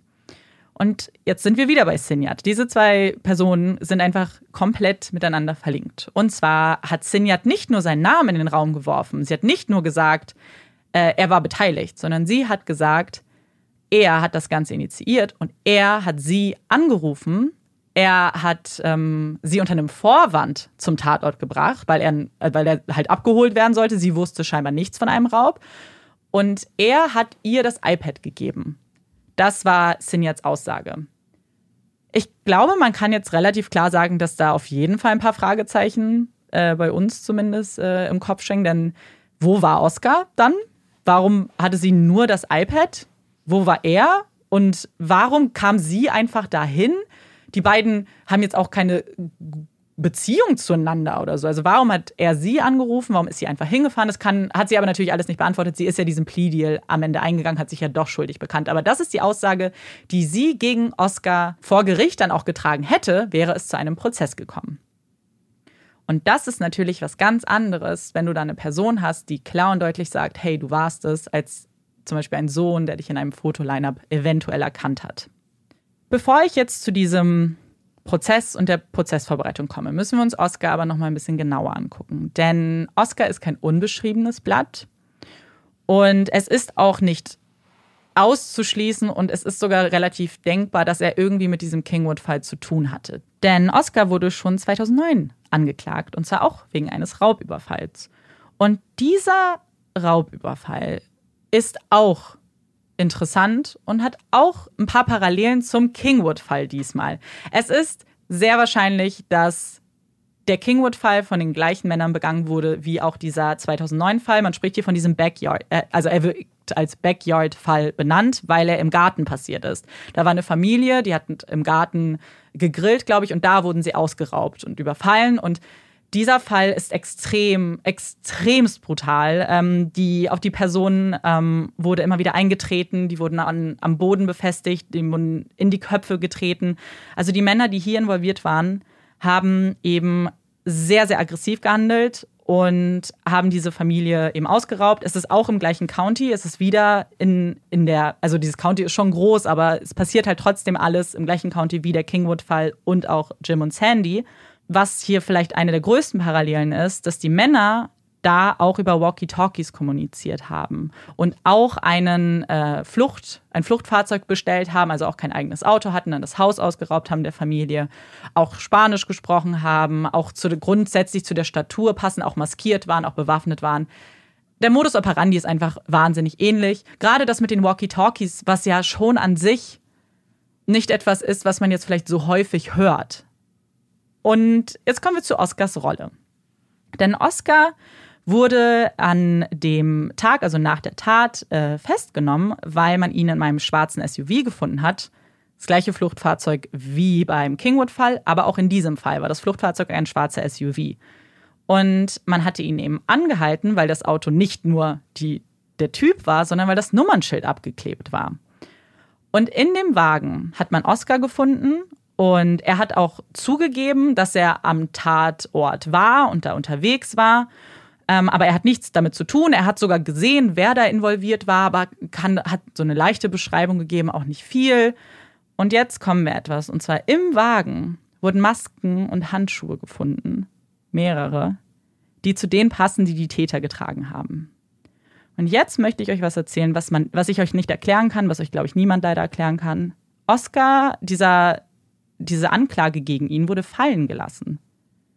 Er wurde dieses Raubüberfalls nie verurteilt. Ähm, man, und das, warum ich euch das nicht erklären kann, ist, weil als Begründung steht, ähm, also als Grund steht einfach other. Also es gibt keine Begründung, ob es irgendwie mangelnde Beweise waren oder irgendwas. Er wurde nicht verurteilt. Und ich weiß nicht, ob wenn man dich in einem Auto findet, was dem Fluchtfahrzeug entspricht, mit Masken, mit dem Ganzen, du zugibst, am Tatort gewesen zu sein, ob das nicht gar nicht so schlecht ist, jetzt grundsätzlich als Ausgangssituation. Ähm, und er wurde genau nie angeklagt, er wurde dann freigelassen und seine DNA wurde aber tatsächlich genommen, als man diesen Fall ermittelt hat. Jetzt kommen wir aber wieder zurück zum Kingwood-Fall. Sinyard hat also Oscar angeschwärzt. Sie war bereit, in einem Prozess auszusagen, dass er der Mann ist, der sie angerufen hat, dass er das Ganze organisiert hat und eben sehr wichtig, äh, ein grundlegender Faktor in diesem Kingwood-Fall ist. Und jetzt möchte ich nur noch mal ganz kurz eben vielleicht noch mal den zeitlichen Ablauf, wie das also die Tat ist passiert. Sinyad wird am gleichen Tag noch festgenommen. Sie kooperiert erstmal nicht, will auch niemanden anschwärzen, sagt sie. Sie wird freigelassen. Im März 2013 geht sie in diesen Plea Deal ein. Dann schwärzt sie Oscar an mit äh, dieser Geschichte, die wir vorhin gehört haben, dass er sie angerufen hat und das iPad gebracht hat. Sie wird zu fünf Jahren Haft verurteilt und soll eigentlich abgeschoben werden. Und nochmal, Oscar sagt die ganze Zeit, er ist unschuldig und zwei Jahre vergehen. Jetzt kommen wir zu diesem Prozess, der vorbereitet wurde. Und zwar zwei Tage vor dem Prozess sind die Staatsanwälte zu der Verteidigung gegangen und haben das sogenannte äh, Brady Disclosure übergeben. Und das Brady Disclosure, das ist ein Dokument, in dem die Staatsanwaltschaft alle Fakten zusammenfasst, die der Verteidigung helfen können. Also alles, was sie während der Ermittlungen finden, was eben für die Unschuld dieses Angeklagten spricht, müssen sie der Verteidigung übergeben. Das ist, da kommen sie nicht drum herum, das müssen sie machen, damit er einen fairen Prozess hat. Und dieses Brady-Dokument wurde übergeben und da steht ein Fakt. Und das ist das, was ich vorhin ähm, schon mal angedeutet hat. Und zwar geht es bei diesem, in diesem Disclosure da um den Sohn. Denn auf einmal klingt das alles nicht mehr so eindeutig, denn der Sohn hat nicht Oscar Garcia eindeutig identifiziert, sondern der Sohn hat die Identifikation vorgenommen nach Ausschlussprinzip. Und dieses Ausschlussprinzip war zum Beispiel, er hat zwei Männer ausgeschlossen, weil sie nicht hispanisch aussahen, hat er gesagt. Dann hat er einen anderen ausgeschlossen, weil er zu dick war und hat sich dann nach diesem Ausschlussprinzip auf den einzigen festgelegt, der übrig geblieben ist. Und jetzt möchte ich nicht nur, dass das schon ganz anders ist, als was gesagt wurde, aber wie kann es sein, dass in einem Line-up, in dem es ja das, der wichtigste Bestandteil dieses Line-ups ist, ist, dass diese Menschen sich ähnlich sehen. Wie kann es sein, dass zwei nicht mal die gleiche, also die, nicht mal hispanisch aussahen? Ähm, nur als Einwurf, weil am Ende zu sagen, hey, er hat das nach Ausschlussprinzip gemacht, ist schon auf jeden Fall eine ganz andere Aussage, als zu sagen, er hat sie klar identifiziert. Und überhaupt nicht belastbar, wirklich, nee. oder? Mm -mm. Weil du kannst dir immer ausschließen, wenn du am Schluss sagst, du musst halt eine Person haben und du gehst ja. nicht so vor wie, ah, die Person ist es, sondern könnte, kann es nicht sein, kann es nicht sein, kann es nicht sein. Bei der habe ich einfach nicht genug Sachen, um sie direkt auszuschließen. Heißt es nur, ja. das heißt nichts. Das heißt nichts. Und jetzt muss man sich nochmal vor, vor Augen führen, wäre es nur das gewesen, dann hätte man Oscar dafür auch nicht dran bekommen und dann wäre er auch diesen Plea nicht eingegangen. Aber er hat natürlich, äh, als auch ähm, als es auf diesen Prozess zugeht, erstmal Sinyad als Zeugin gesehen und natürlich von seiner Verteidigung dann auch gehört bekommen, hey, die wird aussagen und sie hat schon, sie in der Anklageschrift steht, sie hat dich schon belastet. Und das ist natürlich jetzt was ganz anderes. Warum das mit dem Sohn aber jetzt gar nicht so relevant ist und warum dieses Disclosure jetzt nicht wirklich ihm unbedingt geholfen hat, ist, weil sie den Sohn gar nicht als Zeugen gelistet haben. Sie wollten ihn gar nicht äh, aufrufen, sondern sie haben halt alles komplett auf Sinyard gebaut. Bedeutet, es hätte jetzt der Verteidigung gar nicht so sehr geholfen, weil der Sohn gar nicht, ja, er, er sagt gar nicht aus, seine Aussage ist gar nicht Teil der Beweise, die im Prozess gelistet worden wären. Und warum habe ich euch das mit dem Brady Disclosure erklärt? Weil wenn man das nämlich umgeht, wenn man was vergisst aufzuführen, dann ist das ein Problem. Dann ist diese, der ganze Prozess, der auf diesem Disclosure dann aufbaut, dann ähm, äh, auf sehr schwachen Beinen. Und auch das sage ich euch, weil es nämlich hier tatsächlich eine Brady Violation gab. Und diese Brady Violation hat auch was mit dem Sohn zu tun. Also eine Brady Violation bedeutet jetzt, sie haben etwas unterschlagen. Sie haben nicht alle Fakten aufgeführt, die für seine Unschuld sprechen. Und einer davon ist, dass zwar der Sohn ihn identifiziert hat, nach Ausschlussprinzip, aber sie haben nicht erwähnt, dass sowohl die Mutter als auch der Vater auf einen anderen Mann gezeigt haben auf dem Fotoline-up. Sowohl die Mutter als auch der Vater haben nicht auf Oscar Garcia gezeigt, sondern auf jemand anderen. Und das ist eindeutig ein Fakt, der für seine Unschuld spricht. Und das hat ihm die Staatsanwaltschaft nicht übergeben. Und diese Brady-Violation hat Bob Ruff gefunden bei seiner Recherche, als er nämlich diese ganzen Unterlagen gesichtet hat und dann auch gesehen hat, äh, beziehungsweise die Aussage der Mutter bekommen hat, dass sie auf wen anders gezeigt haben, hat er eben rausgefunden, dass es diese Brady-Violation gibt. Und er war in so einem inneren Konflikt. Und zwar muss sowas natürlich kommuniziert werden. Das ist jetzt etwas, was Oscar helfen kann, aber gleichzeitig ist er davon überzeugt, dass Oscar was mit diesem Kingwood-Fall zu tun hat. Er glaubt schon, dass er involviert ist. Er glaubt schon, dass er in diesem anderen Raubüberfall involviert war und dass die beiden direkt verlinkt sind miteinander.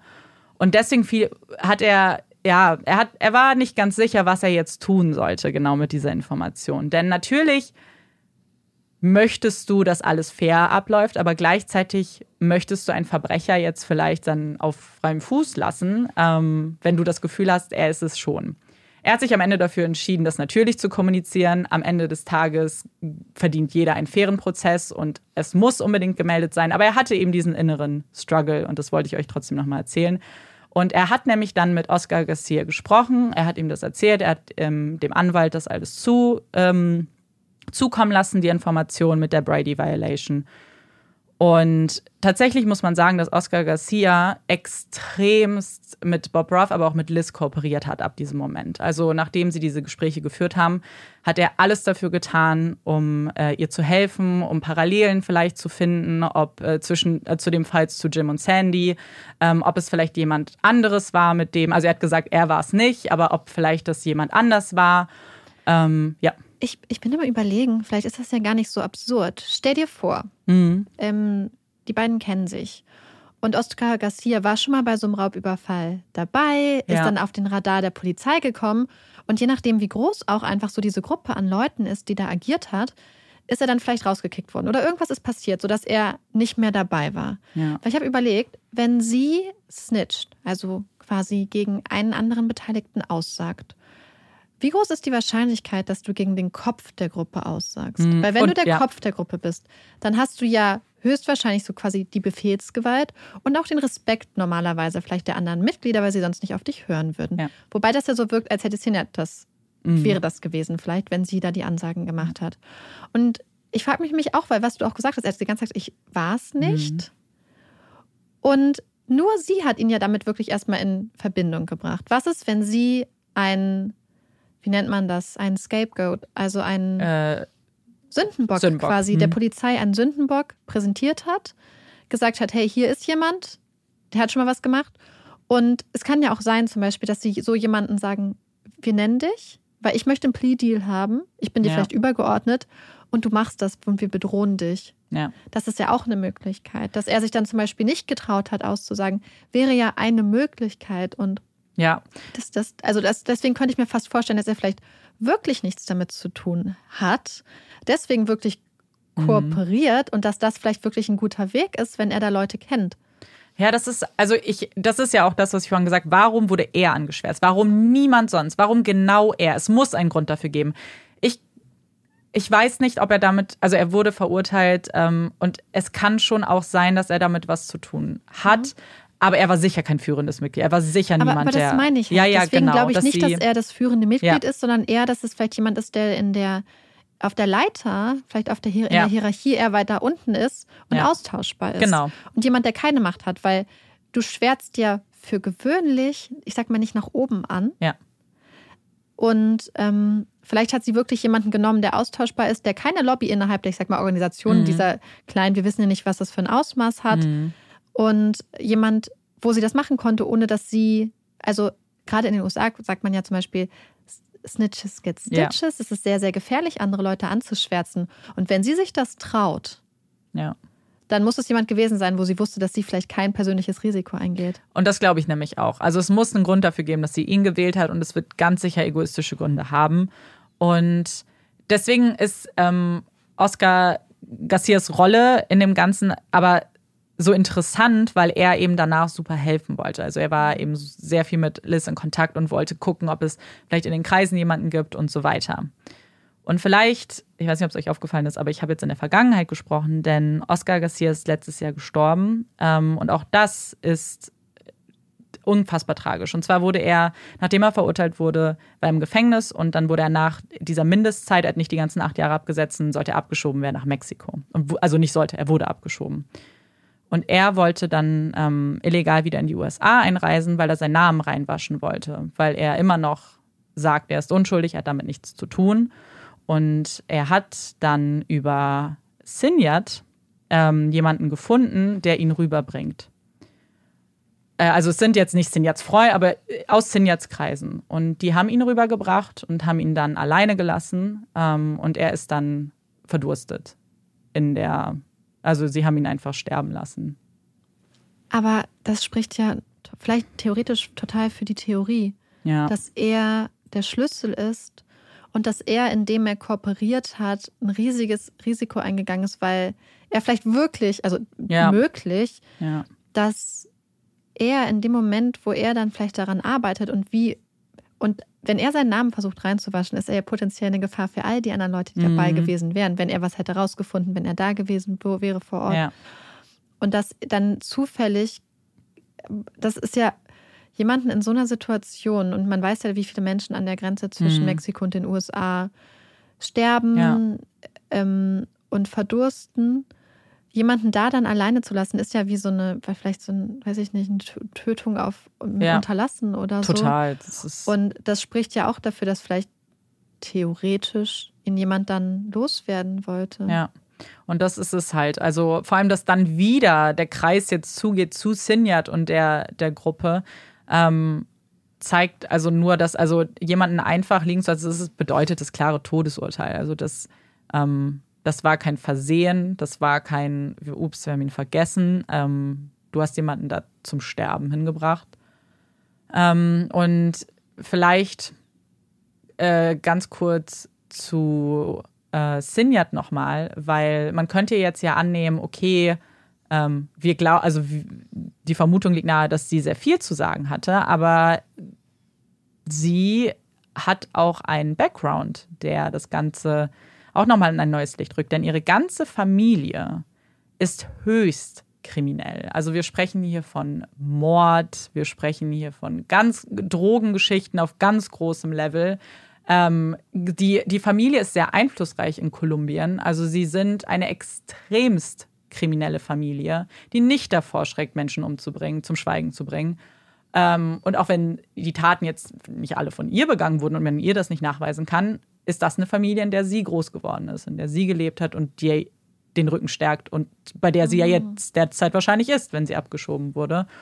Und also es ist jetzt hier und ich glaube, ich hoffe, dass das Ihnen bewusst ist, diese ganzen Überfälle, der Kingwood-Fall, der andere Fall, ähm, das sind keine, hier wurde jemand ausgeraubt und alles lief super. Das waren extremst brutale Menschen, extremst gefährliche Menschen, angsteinflößend, die diese Menschen traumatisiert haben und die nicht davor zurückgeschreckt haben, sie zu verletzen oder zu töten. Also wir sprechen hier nicht von irgendwelchen Jugendlichen, die zum Scherz irgendwo iPads klauen. Nur, dass das nochmal klar ist. Und gerade in Bezug auf den Fall von Jim und Sandy, ist das, glaube ich, noch mal wichtiger auch zu sehen. Weil wenn es wirklich die gleiche Gruppe ist, wenn es die gleichen Menschen sind, dann erklärt das auch, warum hier auf einmal jemand so brutal getötet wurde. Was ich da auch ganz interessant finden würde als Theorie, und das ist jetzt ganz groß mhm. gesponnen einfach, aber wir wissen ja, dass oft im organisierten Verbrechen, was wir jetzt zum Beispiel auch gerade in den Niederlanden gesehen haben und auch an anderen Orten, ähm, Menschen im Justizsystem ermittelnde Beamte, Richter, Staatsanwälte teilweise auch massivst unter Druck gesetzt werden.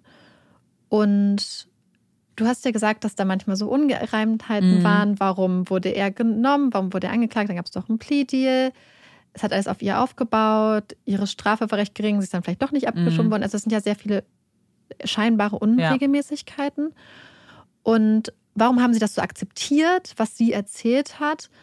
Und es könnte ja theoretisch sein, dass wenn die Familie so einflussreich ist und es da um ihre Tochter geht, dass sie auch nicht davor zurückschrecken würden, Einfluss zu nehmen auf ermittelnde Beamte, ja. auf Staatsanwaltschaft, dass mhm. auf, ähm, auf Staatsanwälte teilweise massiver Druck ausgeübt wird, ähm, dass Familien bedroht werden, dass Kinder bedroht werden, dass die Leute alleine bedroht werden. Ich, ich glaube, das wäre dann vielleicht nicht absurd, dass da so eine Einflussnahme noch stattgefunden hat.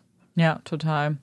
Weil es ist jetzt, warum ich jetzt den Fall auch im Detail nochmal erzählen wollte, ähm, ist, weil man jetzt das Gefühl hatte, immer bei Jim und Sandy wurde schon nicht ermittelt. Und hier wurde schon nicht richtig hingeguckt. Aber das ist jetzt, wir haben ja von Fehlern vorhin gesprochen.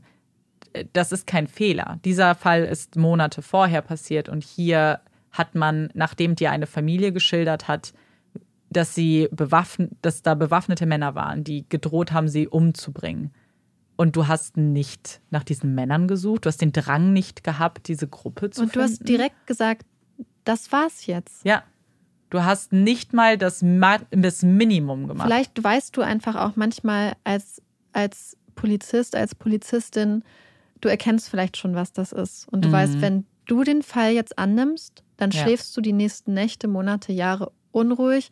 Du wirst Angst um deine Kinder haben. Ja. Und deine Frau, das ist ja eine Möglichkeit. Ich glaube, das muss man jetzt in Betracht ziehen. Na, das würde natürlich auch, muss man. Das würde total viel Verhalten erklären, weil wir haben immer gesagt, wie kann das sein? Aber natürlich Mhm. macht es auch Sinn, wenn dann ein Mord Ja. einer anderen Person, sage ich jetzt mal, angehängt wird, weil damit ist dieser Fall zu. Ja. Und nicht Und- in Verbindung gesetzt worden mit dem. Und da kommen wir jetzt auf diesen Kommentar zurück. Warum hat man die nicht verbunden, äh, also verglichen? Warum hat man da nicht eins und eins zusammengezählt? Weil es, und es gibt offensichtliche Parallelen. Und man hätte das getan. Andere Ermittler, andere, die das, die diesen Fall angucken, sagen, Natürlich ist das, was du tust, erstmal guckst du dich in der Familie um. Dass sie Sandy, und das möchte ich auch nochmal sagen, dass sie Sandy ähm, als, als Verdächtige in Betracht gezogen haben, ist ja völlig richtig. Du schaust in der Familie, du schaust im Bekanntenkreis. Und dann guckst du nach parallelen Verbrechen, die in der Zeit passiert sind. Danach guckst du, haben wir hier einen Serientäter, haben wir hier jemanden, wo es passt. Und sie hätten, wenn ein Bob Ruff, ein Podcast-Host, diese Parallelen findet, Zuhörer das finden, dann kann mir niemand erzählen, dass ein Ermittler den ich auch gefunden hätte. Nee, die sind ja auch offensichtlich. Vielleicht gefunden haben auch.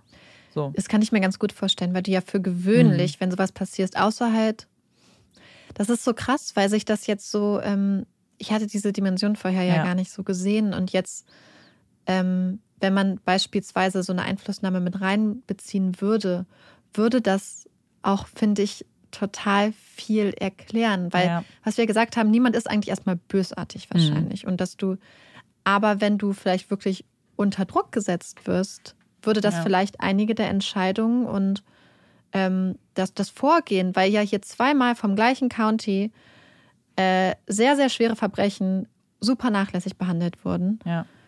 Und vor allem, ich finde, wo, wo man diese Diskrepanz auch so gut sieht, ist, dass die Art von Überfall, für die jetzt zum Beispiel diese Art von Überfall, Mhm. für die Oscar Garcia jetzt verurteilt wurde, das Höchstmaß sind 99 Jahre. Ja, das heißt, wir total. haben hier Sachen, für die quasi das Strafgesetzbuch oder wie auch immer das normiert ist, bis zu 99 Jahre Haft vorsieht.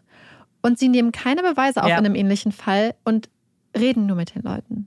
Ja.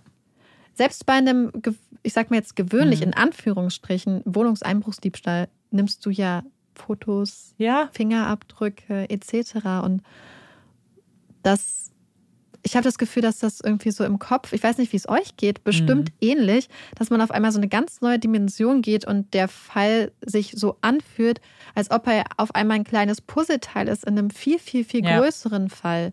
Weil erst war dieser Fall so, man hat sich das so versucht zu erklären und jetzt auf einmal wirkt es so, als wäre Sandy halt ein Sündenbock Ja. der einfach wie Oscar Garcia, der genommen wurde, Ja. um eine Akte zu schließen und um andere Leute zu schützen. Total. Und das ist auch das Gefühl eben, was man hat, weil es muss natürlich nicht die gleiche Gruppe dahinter stecken. Es kann was ganz, ganz Separates davon sein. Aber es gibt so viele Par Parallelen. Es gibt so, der Modus operandi ist unfassbar ähnlich. Und das nicht zu untersuchen. Und wir dürfen ja auch nicht Ja. vergessen, dass Sandy auch ausgesagt hat, eine Frau gesehen Genau. zu haben. Und die Haare. Ja, gut, dass du es nochmal ansprichst, weil ich habe jetzt, also das ist jetzt der Kingwood-Fall erstmal abgeschlossen als solches, aber ich habe jetzt noch so ein paar, ähm, ja, so, so kleine Fetzen, weil äh, zu Fragen, die wir bekommen haben oder auch die jetzt zu dem Fall auch ein bisschen zu tun haben. Und zwar genau, Sandy hat sich ja erinnert, eine Frau ähm, mit langen dunklen Haaren gesehen zu haben und vielleicht nochmal als Auffrischung, sie hat nicht gesagt, oh, da war eine Frau, sondern sie hat äh, Marissa gefragt, ob es der Freundin gut geht. Und dann meinte sie, da ist keine Freundin. Und dann kamen eben diese Erinnerungsfetzen zurück, dass sie da jemanden gesehen hat. Und Sandy wurden Fotos von Sinyad gezeigt. Und sie also es wurden, nein, nein, nein, okay, ich muss mich korrigieren. Es wurde ihr nicht ein Foto von Sinyad gezeigt, es wurden ihr mehrere Fotos gezeigt von unterschiedlichen Frauen, auch so ein bisschen wie ein Line-Up. Und Sinyad war die einzige, bei der Sandy gesagt hat, ja, das kommt ungefähr hin. Schwierig ist, dass es ein Mugshot war von Sinyad, also eben ein Foto, was halt bei ihrer Festnahme gemacht wurde. Sie war jetzt nicht zurecht gemacht oder irgendwie ordentlich, sie sah ziemlich fertig aus. Ähm, da hat man dann natürlich auch nochmal Spielraum, aber sie war die einzige, bei der Sandy gesagt hat, okay, das, das könnte sein. Wir haben eben dieses lange dunkle Haar. Sinyad hatte lange dunkle Haare. Problem an dem Haar ist, wie gesagt, das Haar wurde nie einbehalten. Man könnte das Haar natürlich, was auf ihm gefunden wurde, noch mit ihr prüfen. Und jetzt kommen wir leider zu einem Knackpunkt. Und das haben auch, glaube ich, viele gefragt, ob man, man hat doch sicherlich DNA von ihr.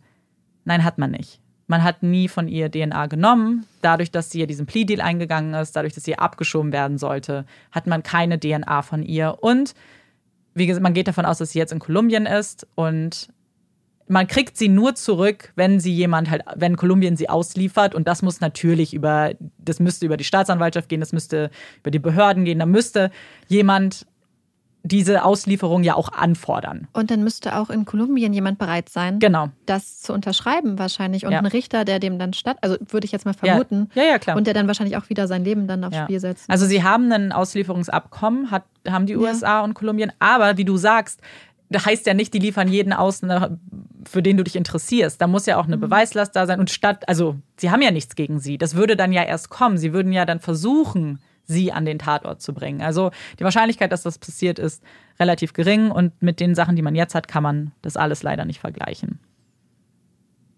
Amanda hat jetzt gerade ihren Laptop zugeklappt mhm. und gesagt, sie ist fertig. Genau. Also würd, ich würde für mich einfach nochmal ganz kurz zusammenfassen, was wir jetzt nochmal ja, ja, gelernt haben, weil ich das total spannend finde. Also erstmal hast du ja auf so ein paar Fragen eingenommen. Ich finde es nochmal total wichtig zu betonen, was die Gegenseite, mhm. dass quasi die Argumente, die für eine Täterschaft Sandys sprechen, hauptsächlich auf Missverständnissen mhm. und Lügen ja, auch Lügen. beruhen. Und selbst wenn dann nicht anders interpretiert werden könnten. Und irgendwie, was ich halt überhaupt nicht erwartet habe, obwohl ich ja schon ein bisschen mhm. wusste. Ich wusste halt nur, was diesen Kingwood-Fall angeht, aber ich wusste halt nicht so dieses große Ausmaß, mhm. Dass es irgendwie auf einmal wirkt wie einfach eine Frau und irgendwie auch ein Mann, die unter die Räder geraten sind bei einer viel, viel, viel größeren Sache. Mhm. Und dass auch einmal diese Einschätzung dieses persönlichen Versagens bleibt natürlich. Aber ich habe irgendwie das Gefühl, dass da einfach noch eine weitere Ebene dazu kommt, die das Verhalten erklärt. Mhm. Weil ich mhm. finde, was ich so wirklich als Frage hatte und wahrscheinlich auch viele von euch da draußen am Anfang war, wie konnte das passieren? Ja. Wie kann es sein, dass Polizei und Staatsanwaltschaft so, so krass vorgehen, beziehungsweise nicht vorgehen mhm. irgendwie und dass das so eklatante Mängel sind? Und ich finde, wenn man zum Beispiel so ein Bedrohungsszenario mit reinrechnen würde und, und eine Angst, eine Angst ums eigene Leben, eine Angst um die Familie, würde das eine Erklärung zumindest sein. Was es nicht rechtfertigt. Ja. Offensichtlich. Aber das wäre so das Einzige, warum ich sagen könnte, okay, das ist vielleicht eine Erklärung, weil ich sonst wirklich dieses Verhalten so absurd finde. Aber es ist natürlich massiv problematisch, wenn es so wäre, weil das ist ja jetzt eine Theorie. Ja dass dann die Staatsanwaltschaft und die Ermittler ja ähm, benutzt werden würden und, und Sandy hier benutzt werden würde, um ja Verwicklung in Verbrechen zu vertuschen. Ja, total. Ähm, ich habe noch eine, weil du gerade das gesagt hast mit dem, wie konnte das passieren und so. Ich habe doch noch eine, eine Sache, die ich noch einwerfen möchte. Und zwar ging es ja, und das hat auch, glaube ich, jemand noch kommentiert, warum jetzt ähm, der Fall, also warum die, der direkte Appeal äh, nicht genehmigt wurde, beziehungsweise das Urteil nochmal bestätigt wurde. Und wir hatten damals ja in der Folge gesagt, also oder ich hatte gesagt, ich kann das nicht so ganz verstehen. Was ich mir halt vorstellen kann, ist einfach, dass das natürlich das gleiche Gericht ist und dass die mhm. natürlich voreingenommen sind. Und das hatten wir gesagt. Aber ich habe jetzt noch einen zweiten Grund gefunden tatsächlich. Und ich glaube, dass der damit auch mit einspielt. Denn der Appeal, und ich hatte das so gesagt, aber ich glaube, ich war mir dem Gewicht dieser Aussage nicht ganz bewusst. Und zwar gibt man ja einen Grund an, warum man dieses Urteil anfechten möchte. Und der Grund, den äh, die Verteidigung angegeben hat, war, dass es äh, mangeln, äh, mangelnde Beweise gibt, beziehungsweise es der Staatsanwaltschaft nicht gelungen ist, zweifelsfrei zu beweisen, dass Sandy die Täterin war. Und das ist wichtig, weil im, im Gegensatz zu anderen Gründen, zum Beispiel, dass es diesen Jury Misconduct gibt oder dass der und der, dass ein konkreter Fehler gemacht wurde, ähm, der große Unterschied ist, wenn sie das bestätigt hätten, wenn sie gesagt hätten, ja, das stimmt, hier wurde nicht äh, zweifelsfrei bewiesen, dann wäre Sandy nicht nur freigesprochen worden, sondern sie hätte auch nie wieder angeklagt werden dürfen dafür. Und ich glaube, dass das tatsächlich auch mit reinspielt, dass mhm. du das und deswegen, also dass das mit reinspielt, aber auch, und das habe ich dann noch gelesen, dass das sehr, sehr selten eben dann auch passiert. Dass das nicht nur in diesem Fall so ist, sondern sehr, sehr selten wird ein Appeal mit dieser Begründung durchgewunken, weil man eben damit die Möglichkeit auch aus dem Weg räumt, die Person vielleicht doch nochmal an, nochmal einen neuen Prozess zu gehen. Und das wollte ich nochmal dazu sagen. Ja, ja ich ähm, bin auch immer noch irgendwie so ein bisschen sprachlos. Ich habe das Gefühl, da sind jetzt schon wieder so viele neue Informationen, die ich irgendwie mhm. erstmal verarbeiten muss. Und ja, irgendwie ist die Nachbesprechung jetzt sehr, sehr viel länger geworden, als ich dachte. Es ist eher so eine Art von Nachbesprechung, die nochmal eine Nachbesprechung bräuchte, bräuchte irgendwie. Ja. Aber ihr könnt aufatmen, also wir machen jetzt nicht nochmal eine dritte wer, Folge. Wer weiß.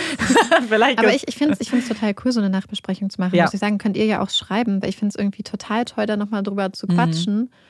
und nochmal äh, Sachen ähm, anzusprechen, weil es uns ja wirklich manchmal so ist, dass wir ähm, vieles rauslassen, auch aus der ja. Nachbesprechung, sei es, weil wir einfach sagen, ey, das wird zu viel oder weil wir Sachen vergessen oder weil wir Sachen im Nachhinein rausschneiden, um es kürzer zu halten. Ja. Und ich finde das äh, so, gerade bei diesem Fall, weil das sind jetzt, glaube ich, insgesamt dann fast sechs Stunden an reinem Material, wo wir drüber gesprochen mhm. haben. Wir mussten eben schon die Aufnahme abbrechen, weil der Computer, der Speicherplatz war voll. Ja, wir mussten gerade Sachen löschen. Ja, wir mussten unsere alten Folgen löschen, um hierfür irgendwie Platz zu machen. Ja. Ja, es ist auf jeden Fall etwas, ich weiß nicht, dass wir uns vielleicht dann auch für die Zukunft so nochmal im Hinterkopf behalten möchten. Ja. Ich meine sowieso, dass wir manchmal Fälle so ein bisschen splitten, wo wir wieder freier sprechen, wo es einen geskripteten Teil gibt, aber auch, wo man dann sagt, hey, so eine Nachbesprechung ist vielleicht ganz spannend, auch mit euch zusammen, also euch dann einzubeziehen, weil das die mhm. Kommentare raus, rauszupicken ja. und zum Beispiel der allererste Kommentar, der noch so viele spannende Gedanken mit reingeworfen hat, die ich super wichtig auch fand und das ist natürlich genau das, was irgendwie True Crime auch ausmacht, so die Community und sich selber auszutauschen und das irgendwie zu beobachten und dass wenn das einen Fall anbietet, und das ist ja auch nicht bei jedem Fall so, ganz oft. Ja, aber ich glaube, bei ganz vielen Fällen gibt es genau. ja auch offensichtlich, also sehen wir dann ja auch zum Beispiel bei Instagram, ja. dass es da dann offensichtlich so keinen Redebedarf beispielsweise Ja, gibt. genau, genau. Gerade bei gelösten Fällen ist auch so, also außer irgendwas ganz äh, Gravierendes ist passiert oder ist ganz ja. gravierend anders. Aber manchmal, da gibt es dann auch nicht so viel Redebedarf. Und ich glaube, bei solchen Fällen, die vielleicht ungelöst sind oder äh, so eine Ungerechtigkeit herrscht, ja. dass man da sich das vielleicht ähm, die Möglichkeit offen hält, das nochmal anders zu machen. Und wir hätten jetzt auch, wie gesagt, das ist ganz, das ist Wahnsinn. Ich meine, eigentlich müsstet ihr ja wissen, dass es noch so viel mehr Informationen gibt, weil ja. es eben einen 90-Stunden-Podcast dazu gibt, den, ähm, der auch nur mit Informationen gefüllt ist. Deswegen ist das hier sogar immer noch nur ein Bruchteil der ganzen äh, Details zumindest. Aber das waren jetzt Sachen, die uns irgendwie noch wichtig waren. Gerade der Kingwood-Fall, darüber nochmal im Detail zu sprechen, wie Marike gesagt hat, er, weil er schon ein, noch ein neues Licht auf die ganze Sache ich, wirft. Ich finde, der wirft tatsächlich ein komplett anderes Licht nochmal mhm. drauf. Und nicht mal so ein komplett anderes, aber einfach so. Davor hast du halt diesen Fall so isoliert betrachtet ja. und auf einmal wirkt es halt so, es fühlt sich so an, weil das ist ja jetzt alles Theorie. Mhm es fühlt sich so an, als ob es sich zu so einer Sache zusammenfügen würde. Und für mich ähm, ergibt, würde es ganz vieles erklären irgendwie. Ja, total. Und ich finde halt auch so einfach diese Verbindung, all diese Gemeinsamkeiten ja. sprechen für mich sehr stark dafür, dass es da eine Verbindung gibt. Mhm. Gleichzeitig die Art, wie beide Fälle behandelt wurden, die auch sehr ähnlich ist. Ja. Und ähm, und das hört sich so komisch an, weil sich fast anhört wie so eine Verschwörung, die da halt gelaufen ja. ist. Aber ich glaube, man darf auch nicht absprechen, dass sowas tatsächlich passiert, dass Menschen unter Druck gesetzt werden, dass Einfluss auf Ermittlungsarbeiten und äh, solche Vorgänge genommen werden. Ja, und man darf auch nicht vergessen, es wird auch hier oft gesagt, und das finde ich, das wurde zum Beispiel von dem Profiler in dem Podcast auch gesagt, und das finde ich sehr, sehr wichtig. Wenn man sich jetzt Einbrecher anschaut, die das wirklich ähm, organisiert betreiben, die verändern ja ihren, ihre Vorgehensweise beziehungsweise verbessern sie ja auch. Das darf man halt nicht vergessen, mhm. je mehr Erfahrung sie haben mit Verbrechen, umso geschickter werden sie auch und umso besser werden sie damit, das zu vertuschen. Das heißt, ein, ein, eine Gruppe, die vielleicht im Februar noch so gravierende Fehler gemacht hat, wie dieses iPad nicht auszuschalten, wird natürlich, wenn sie es nochmal machen, auf sowas natürlich dann achten und weniger Sachen hinterlassen und weniger Spuren hinterlassen und und dann, dass es trotzdem so viele Parallelen gibt, obwohl sie so viel Zeit hätten. Also wenn man jetzt kurz sich darauf einlässt, dass es die gleiche Gruppe ist, ist schon was, ja. was einem irgendwie ja, vor allem das, was, was mir so aufgefallen ist, sie sind ja sehr, sehr, wirklich sehr gut organisiert vorgegangen. Mhm. Ich habe auch so überlegt, allein die Tatsache, dass du zum Beispiel keine Materialien mitbringst, ja. um die Leute zu fesseln, bedeutet ja auch, dass man zum Beispiel deine Art von Seil nicht nachvollziehen kann. Genau. Weil wir haben ja in der Vergangenheit schon Fälle gehabt, wo dann zum Beispiel, wo es dann Kaufbelege gab oder Videos, mhm. wo jemand was gekauft hat. Und das kann einem ja am Schluss, vielleicht führt es die Leute nicht auf deine Spur, aber es kann wenn man beispielsweise von einer Verurteilung deine Bewegungen nachvollzieht, kann es immer noch mal ein Indiz ja. sein. Wenn du nur Sachen aus dem Haus nimmst, äh, reduzierst du ja die Gefahr, auch dass du vielleicht Spuren von dir in den Tatort hineinträgst. Ja. Und ich habe das Gefühl, dass die da ganz smart genommen sind, weil jedes, ich glaube, jedes Teil, jeden Gegenstand, alles, je weniger ja. Sachen du an den Tatort trägst, desto geringer ist die Wahrscheinlichkeit, dass da Spuren von dir bleiben. Und es ist so witzig, dass du diese Aussage sagst, weil Colleen Barnett hat ja genau das Gegenteil gesagt. Sie hat ja gesagt, kein Einbrecher würde das machen. Weil Aber es alle, ist so smart. Genau, es ist eigentlich, ist es sogar intelligent, das so zu machen, weil, okay, natürlich kann es auch sein, dass die Familie absolut nichts im Haus hat, was sich dann eignet. Das, das Risiko das gehen sie dann sehr, ein. Sehr unwahrscheinlich. Genau, vor allem sie haben ja wirklich Dinge benutzt, die, also sie waren ja da auch kreativ in Anführungszeichen. Mhm. Sie haben Seile benutzt und Krawatten und so weiter. Und, und man darf auch wieder nicht vergessen, vielleicht haben sie auch was mitgebracht, was sie einfach nur wieder mitgenommen haben. Das ist ja immer eine Möglichkeit, das weiß man alles nicht. Und mhm. Ähm, aber wie du sagst, so dieses dieses Kaufverhalten, wenn du es wirklich kaufen müsstest, ist das ein Beweis gegen dich. Ob der gefunden und, wird am Ende des Tages, ist was anderes. Aber, wenn, ja. wenn du zum Beispiel einen Rucksack jetzt hättest, den du für sowas benutzt, ja. und dann wird das irgendwie gesehen, und das, das sind ja alles Verbindungsstücke. Ja, genau. Deswegen, und, das, ja, ja. das sagen eben auch die, die Experten, die sich das angeschaut haben, waren auch so. Es gibt eben ganz, ganz, ganz viele äh, Einbrecher bzw. Täter, die genau so vorgehen, weil sie eben nicht Spuren hinterlassen wollen. Die nehmen was aus dem Haus, weil das ist ihr Modus operandi. So gehen sie vor. Und das ist nicht eine kleine Gruppe, das ist nicht die Ausnahme. Das ist äh, auch nicht die Regel. Es ist einfach eine ganz gängige Art vorzugehen. Hm. Und ich finde die Tatsache, dass sie das so komplett abstreitet, mhm. ist halt, sollte einem zu denken geben.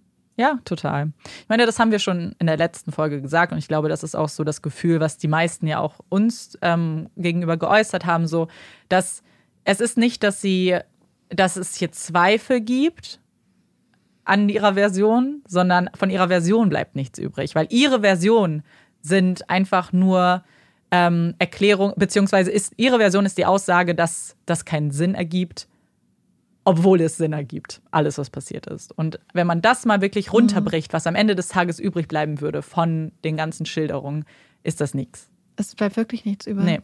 Und deswegen, wir hoffen wahnsinnig, ähm, ganz viele haben das auch geschrieben, dass ähm, das irgendwie noch eine positive Wendung nimmt. Wir hoffen vor allem auch, dass es sich nicht noch so viel länger zieht, weil auch jetzt sind jetzt Jahre vergangen, ja. die Sandy im Gefängnis sitzt.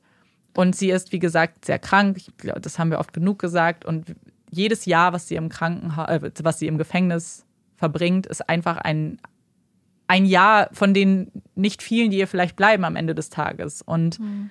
für die Familie, für Liz und für, für alle ähm, kann man sich nur wünschen, dass das ein gutes Ende nimmt, dass jetzt vielleicht sogar schon in ein paar Monaten ähm, die Richter die sich ja das schon angehört haben, ähm, ihr Feedback geben. Ansonsten Kathleen Sellner arbeitet daran und ja, wir, wir hoffen nur sehr. Also ich hoffe, Amanda, dass du, äh, und ich, ich weiß es, dass du das weiter mhm. verfolgen wirst und ja. uns hoffentlich dann, vielleicht machen wir dann nochmal tatsächlich noch mal eine dritte Folge, wenn sich da was tut. Ich glaube, das würde sich dann anbieten. Genau, also wenn es, äh, weil das auch viele geschrieben haben, wenn es natürlich Updates dazu gibt, werden wir das auf jeden Fall kommunizieren. Wenn es vielleicht auch kleinere Sachen sind, können wir es in andere Folgen einfach nur reinstreuen als kleines Update. Aber das ist ja, ein Fall. Oder wir machen mal so eine Mini-Folge. Oder so. Fünf so. Minuten, das geht ja auch. Genau, dass wir es einfach dann kurz aufnehmen. Genau, ähm, weil das ist auch einfach nur, ich werde das verfolgen für mich und dann ist es natürlich äh, kein Problem, das dann mit euch zu teilen, weil ja, das ist einfach was, was mich überhaupt nicht loslässt. Jetzt auch, ich meine, jetzt sind ja ein paar Wochen schon vergangen, nachdem ich die Folge aufgenommen habe und trotzdem, ich gucke noch so oft und schaue und irgendwie hoffe ich jedes Mal, wenn ich gucke, dass es dann schon was Neues gibt, aber auch wenn ich weiß, dass das jetzt alles noch ein bisschen dauert. Und genau, vielleicht jetzt am Ende nochmal die Erinnerung, wenn ihr einen, euch an dem Brief beteiligen möchtet, in unserem Puppies in Crime Community Brief, dann könnt ihr uns eine E-Mail schicken und eben ein paar Sätze auch an Sandy richten, einfach über euch, über was euch äh, interessiert und ähm, dass sie euch so ein bisschen kennenlernen kann und dass wir ihr natürlich äh, sagen, dass wir hinter ihr stehen. Und die E-Mail-Adresse und alles weitere, worüber wir gesprochen haben, findet ihr in der Folgenbeschreibung. So, und eigentlich würden wir jetzt wieder eine Puppy Break machen, haben uns jetzt aber gerade bei dem Blick auf die Folgenzeit dazu entschlossen, es nicht zu machen. Passt auch eigentlich besser zum Mhm. Thema. Ja, genau. Also äh, letztes Mal habt ihr es uns ja auch verziehen, dass wir es dann einfach gemacht haben. Es ist einfach dann, weil wir so viel zu erzählen haben, möchten wir davon auch nicht ablenken, so von den Ja. Informationen. Das ist uns jetzt super, super wichtig und ich glaube, das versteht ihr auch. Und ihr hattet ja jetzt auch wieder Puppy Breaks, die letzten Folgen. Und wir hoffen, euch hat es gefallen. Wir sind wieder sehr, sehr gespannt auf äh, eure Gedanken dazu, was ihr jetzt denkt, ob sich irgendwie noch was geändert hat. Ja, und, und schreibt uns fleißig, vielleicht kriege ich dann noch mal einen Kuchen. Ja, oh, ich habe die Wette bin ich noch nicht eingegangen. Noch nicht. noch nicht. Ähm, Aber das kommt Ich noch. hoffe, es gefällt euch. Ich mache schon wieder Panik in meinem Ja, Kopf. und am schlimmsten ist es, glaube ich, immer montags direkt vor Ja, das ist das Hochladen. Schlimmste. Das ist der sch schlimmste Tag. Da müssen wir übrigens ganz Ja. kurz nochmal eine Person ansprechen.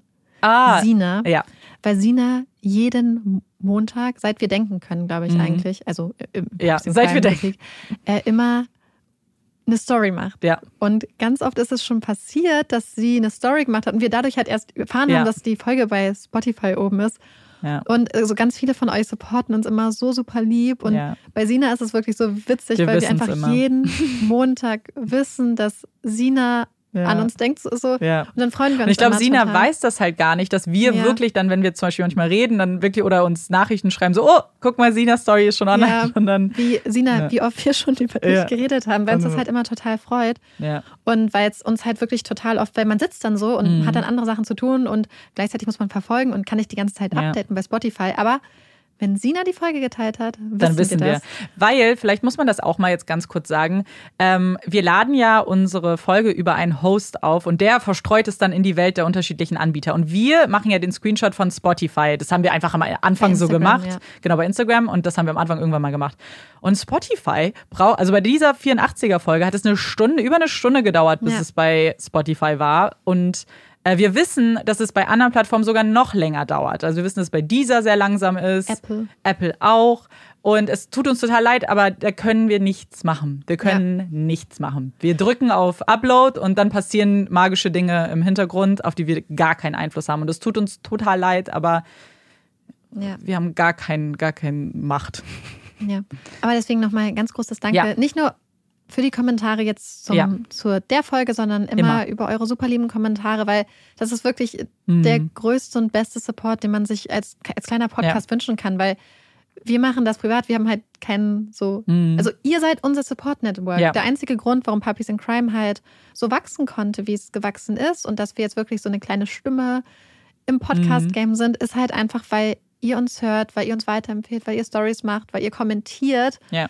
und liked. Und das ist wirklich, wenn man keine andere Werbung schalten Mhm. kann und, und niemand ist so groß ist, der einen supportet, dann ist, und das ist total krass, was wir dann quasi alle als Community geschafft haben. Und ich finde, Ja. bei Jim und Sandy hat man einfach wieder so wunderschön gesehen, was für tolle Menschen Mhm. ihr alle da draußen seid und Ja.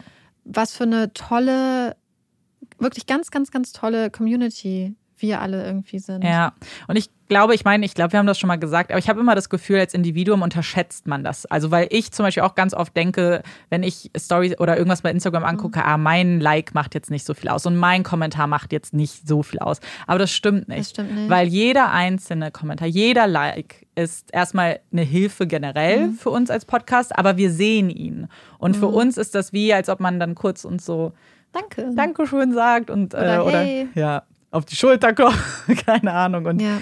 Ähm, und deswegen, also wir, ich persönlich kenne ich dieses Gefühl so, naja, jetzt, ich habe jetzt fünfmal mhm. kommentiert, jetzt muss ich nie nochmal kommentieren.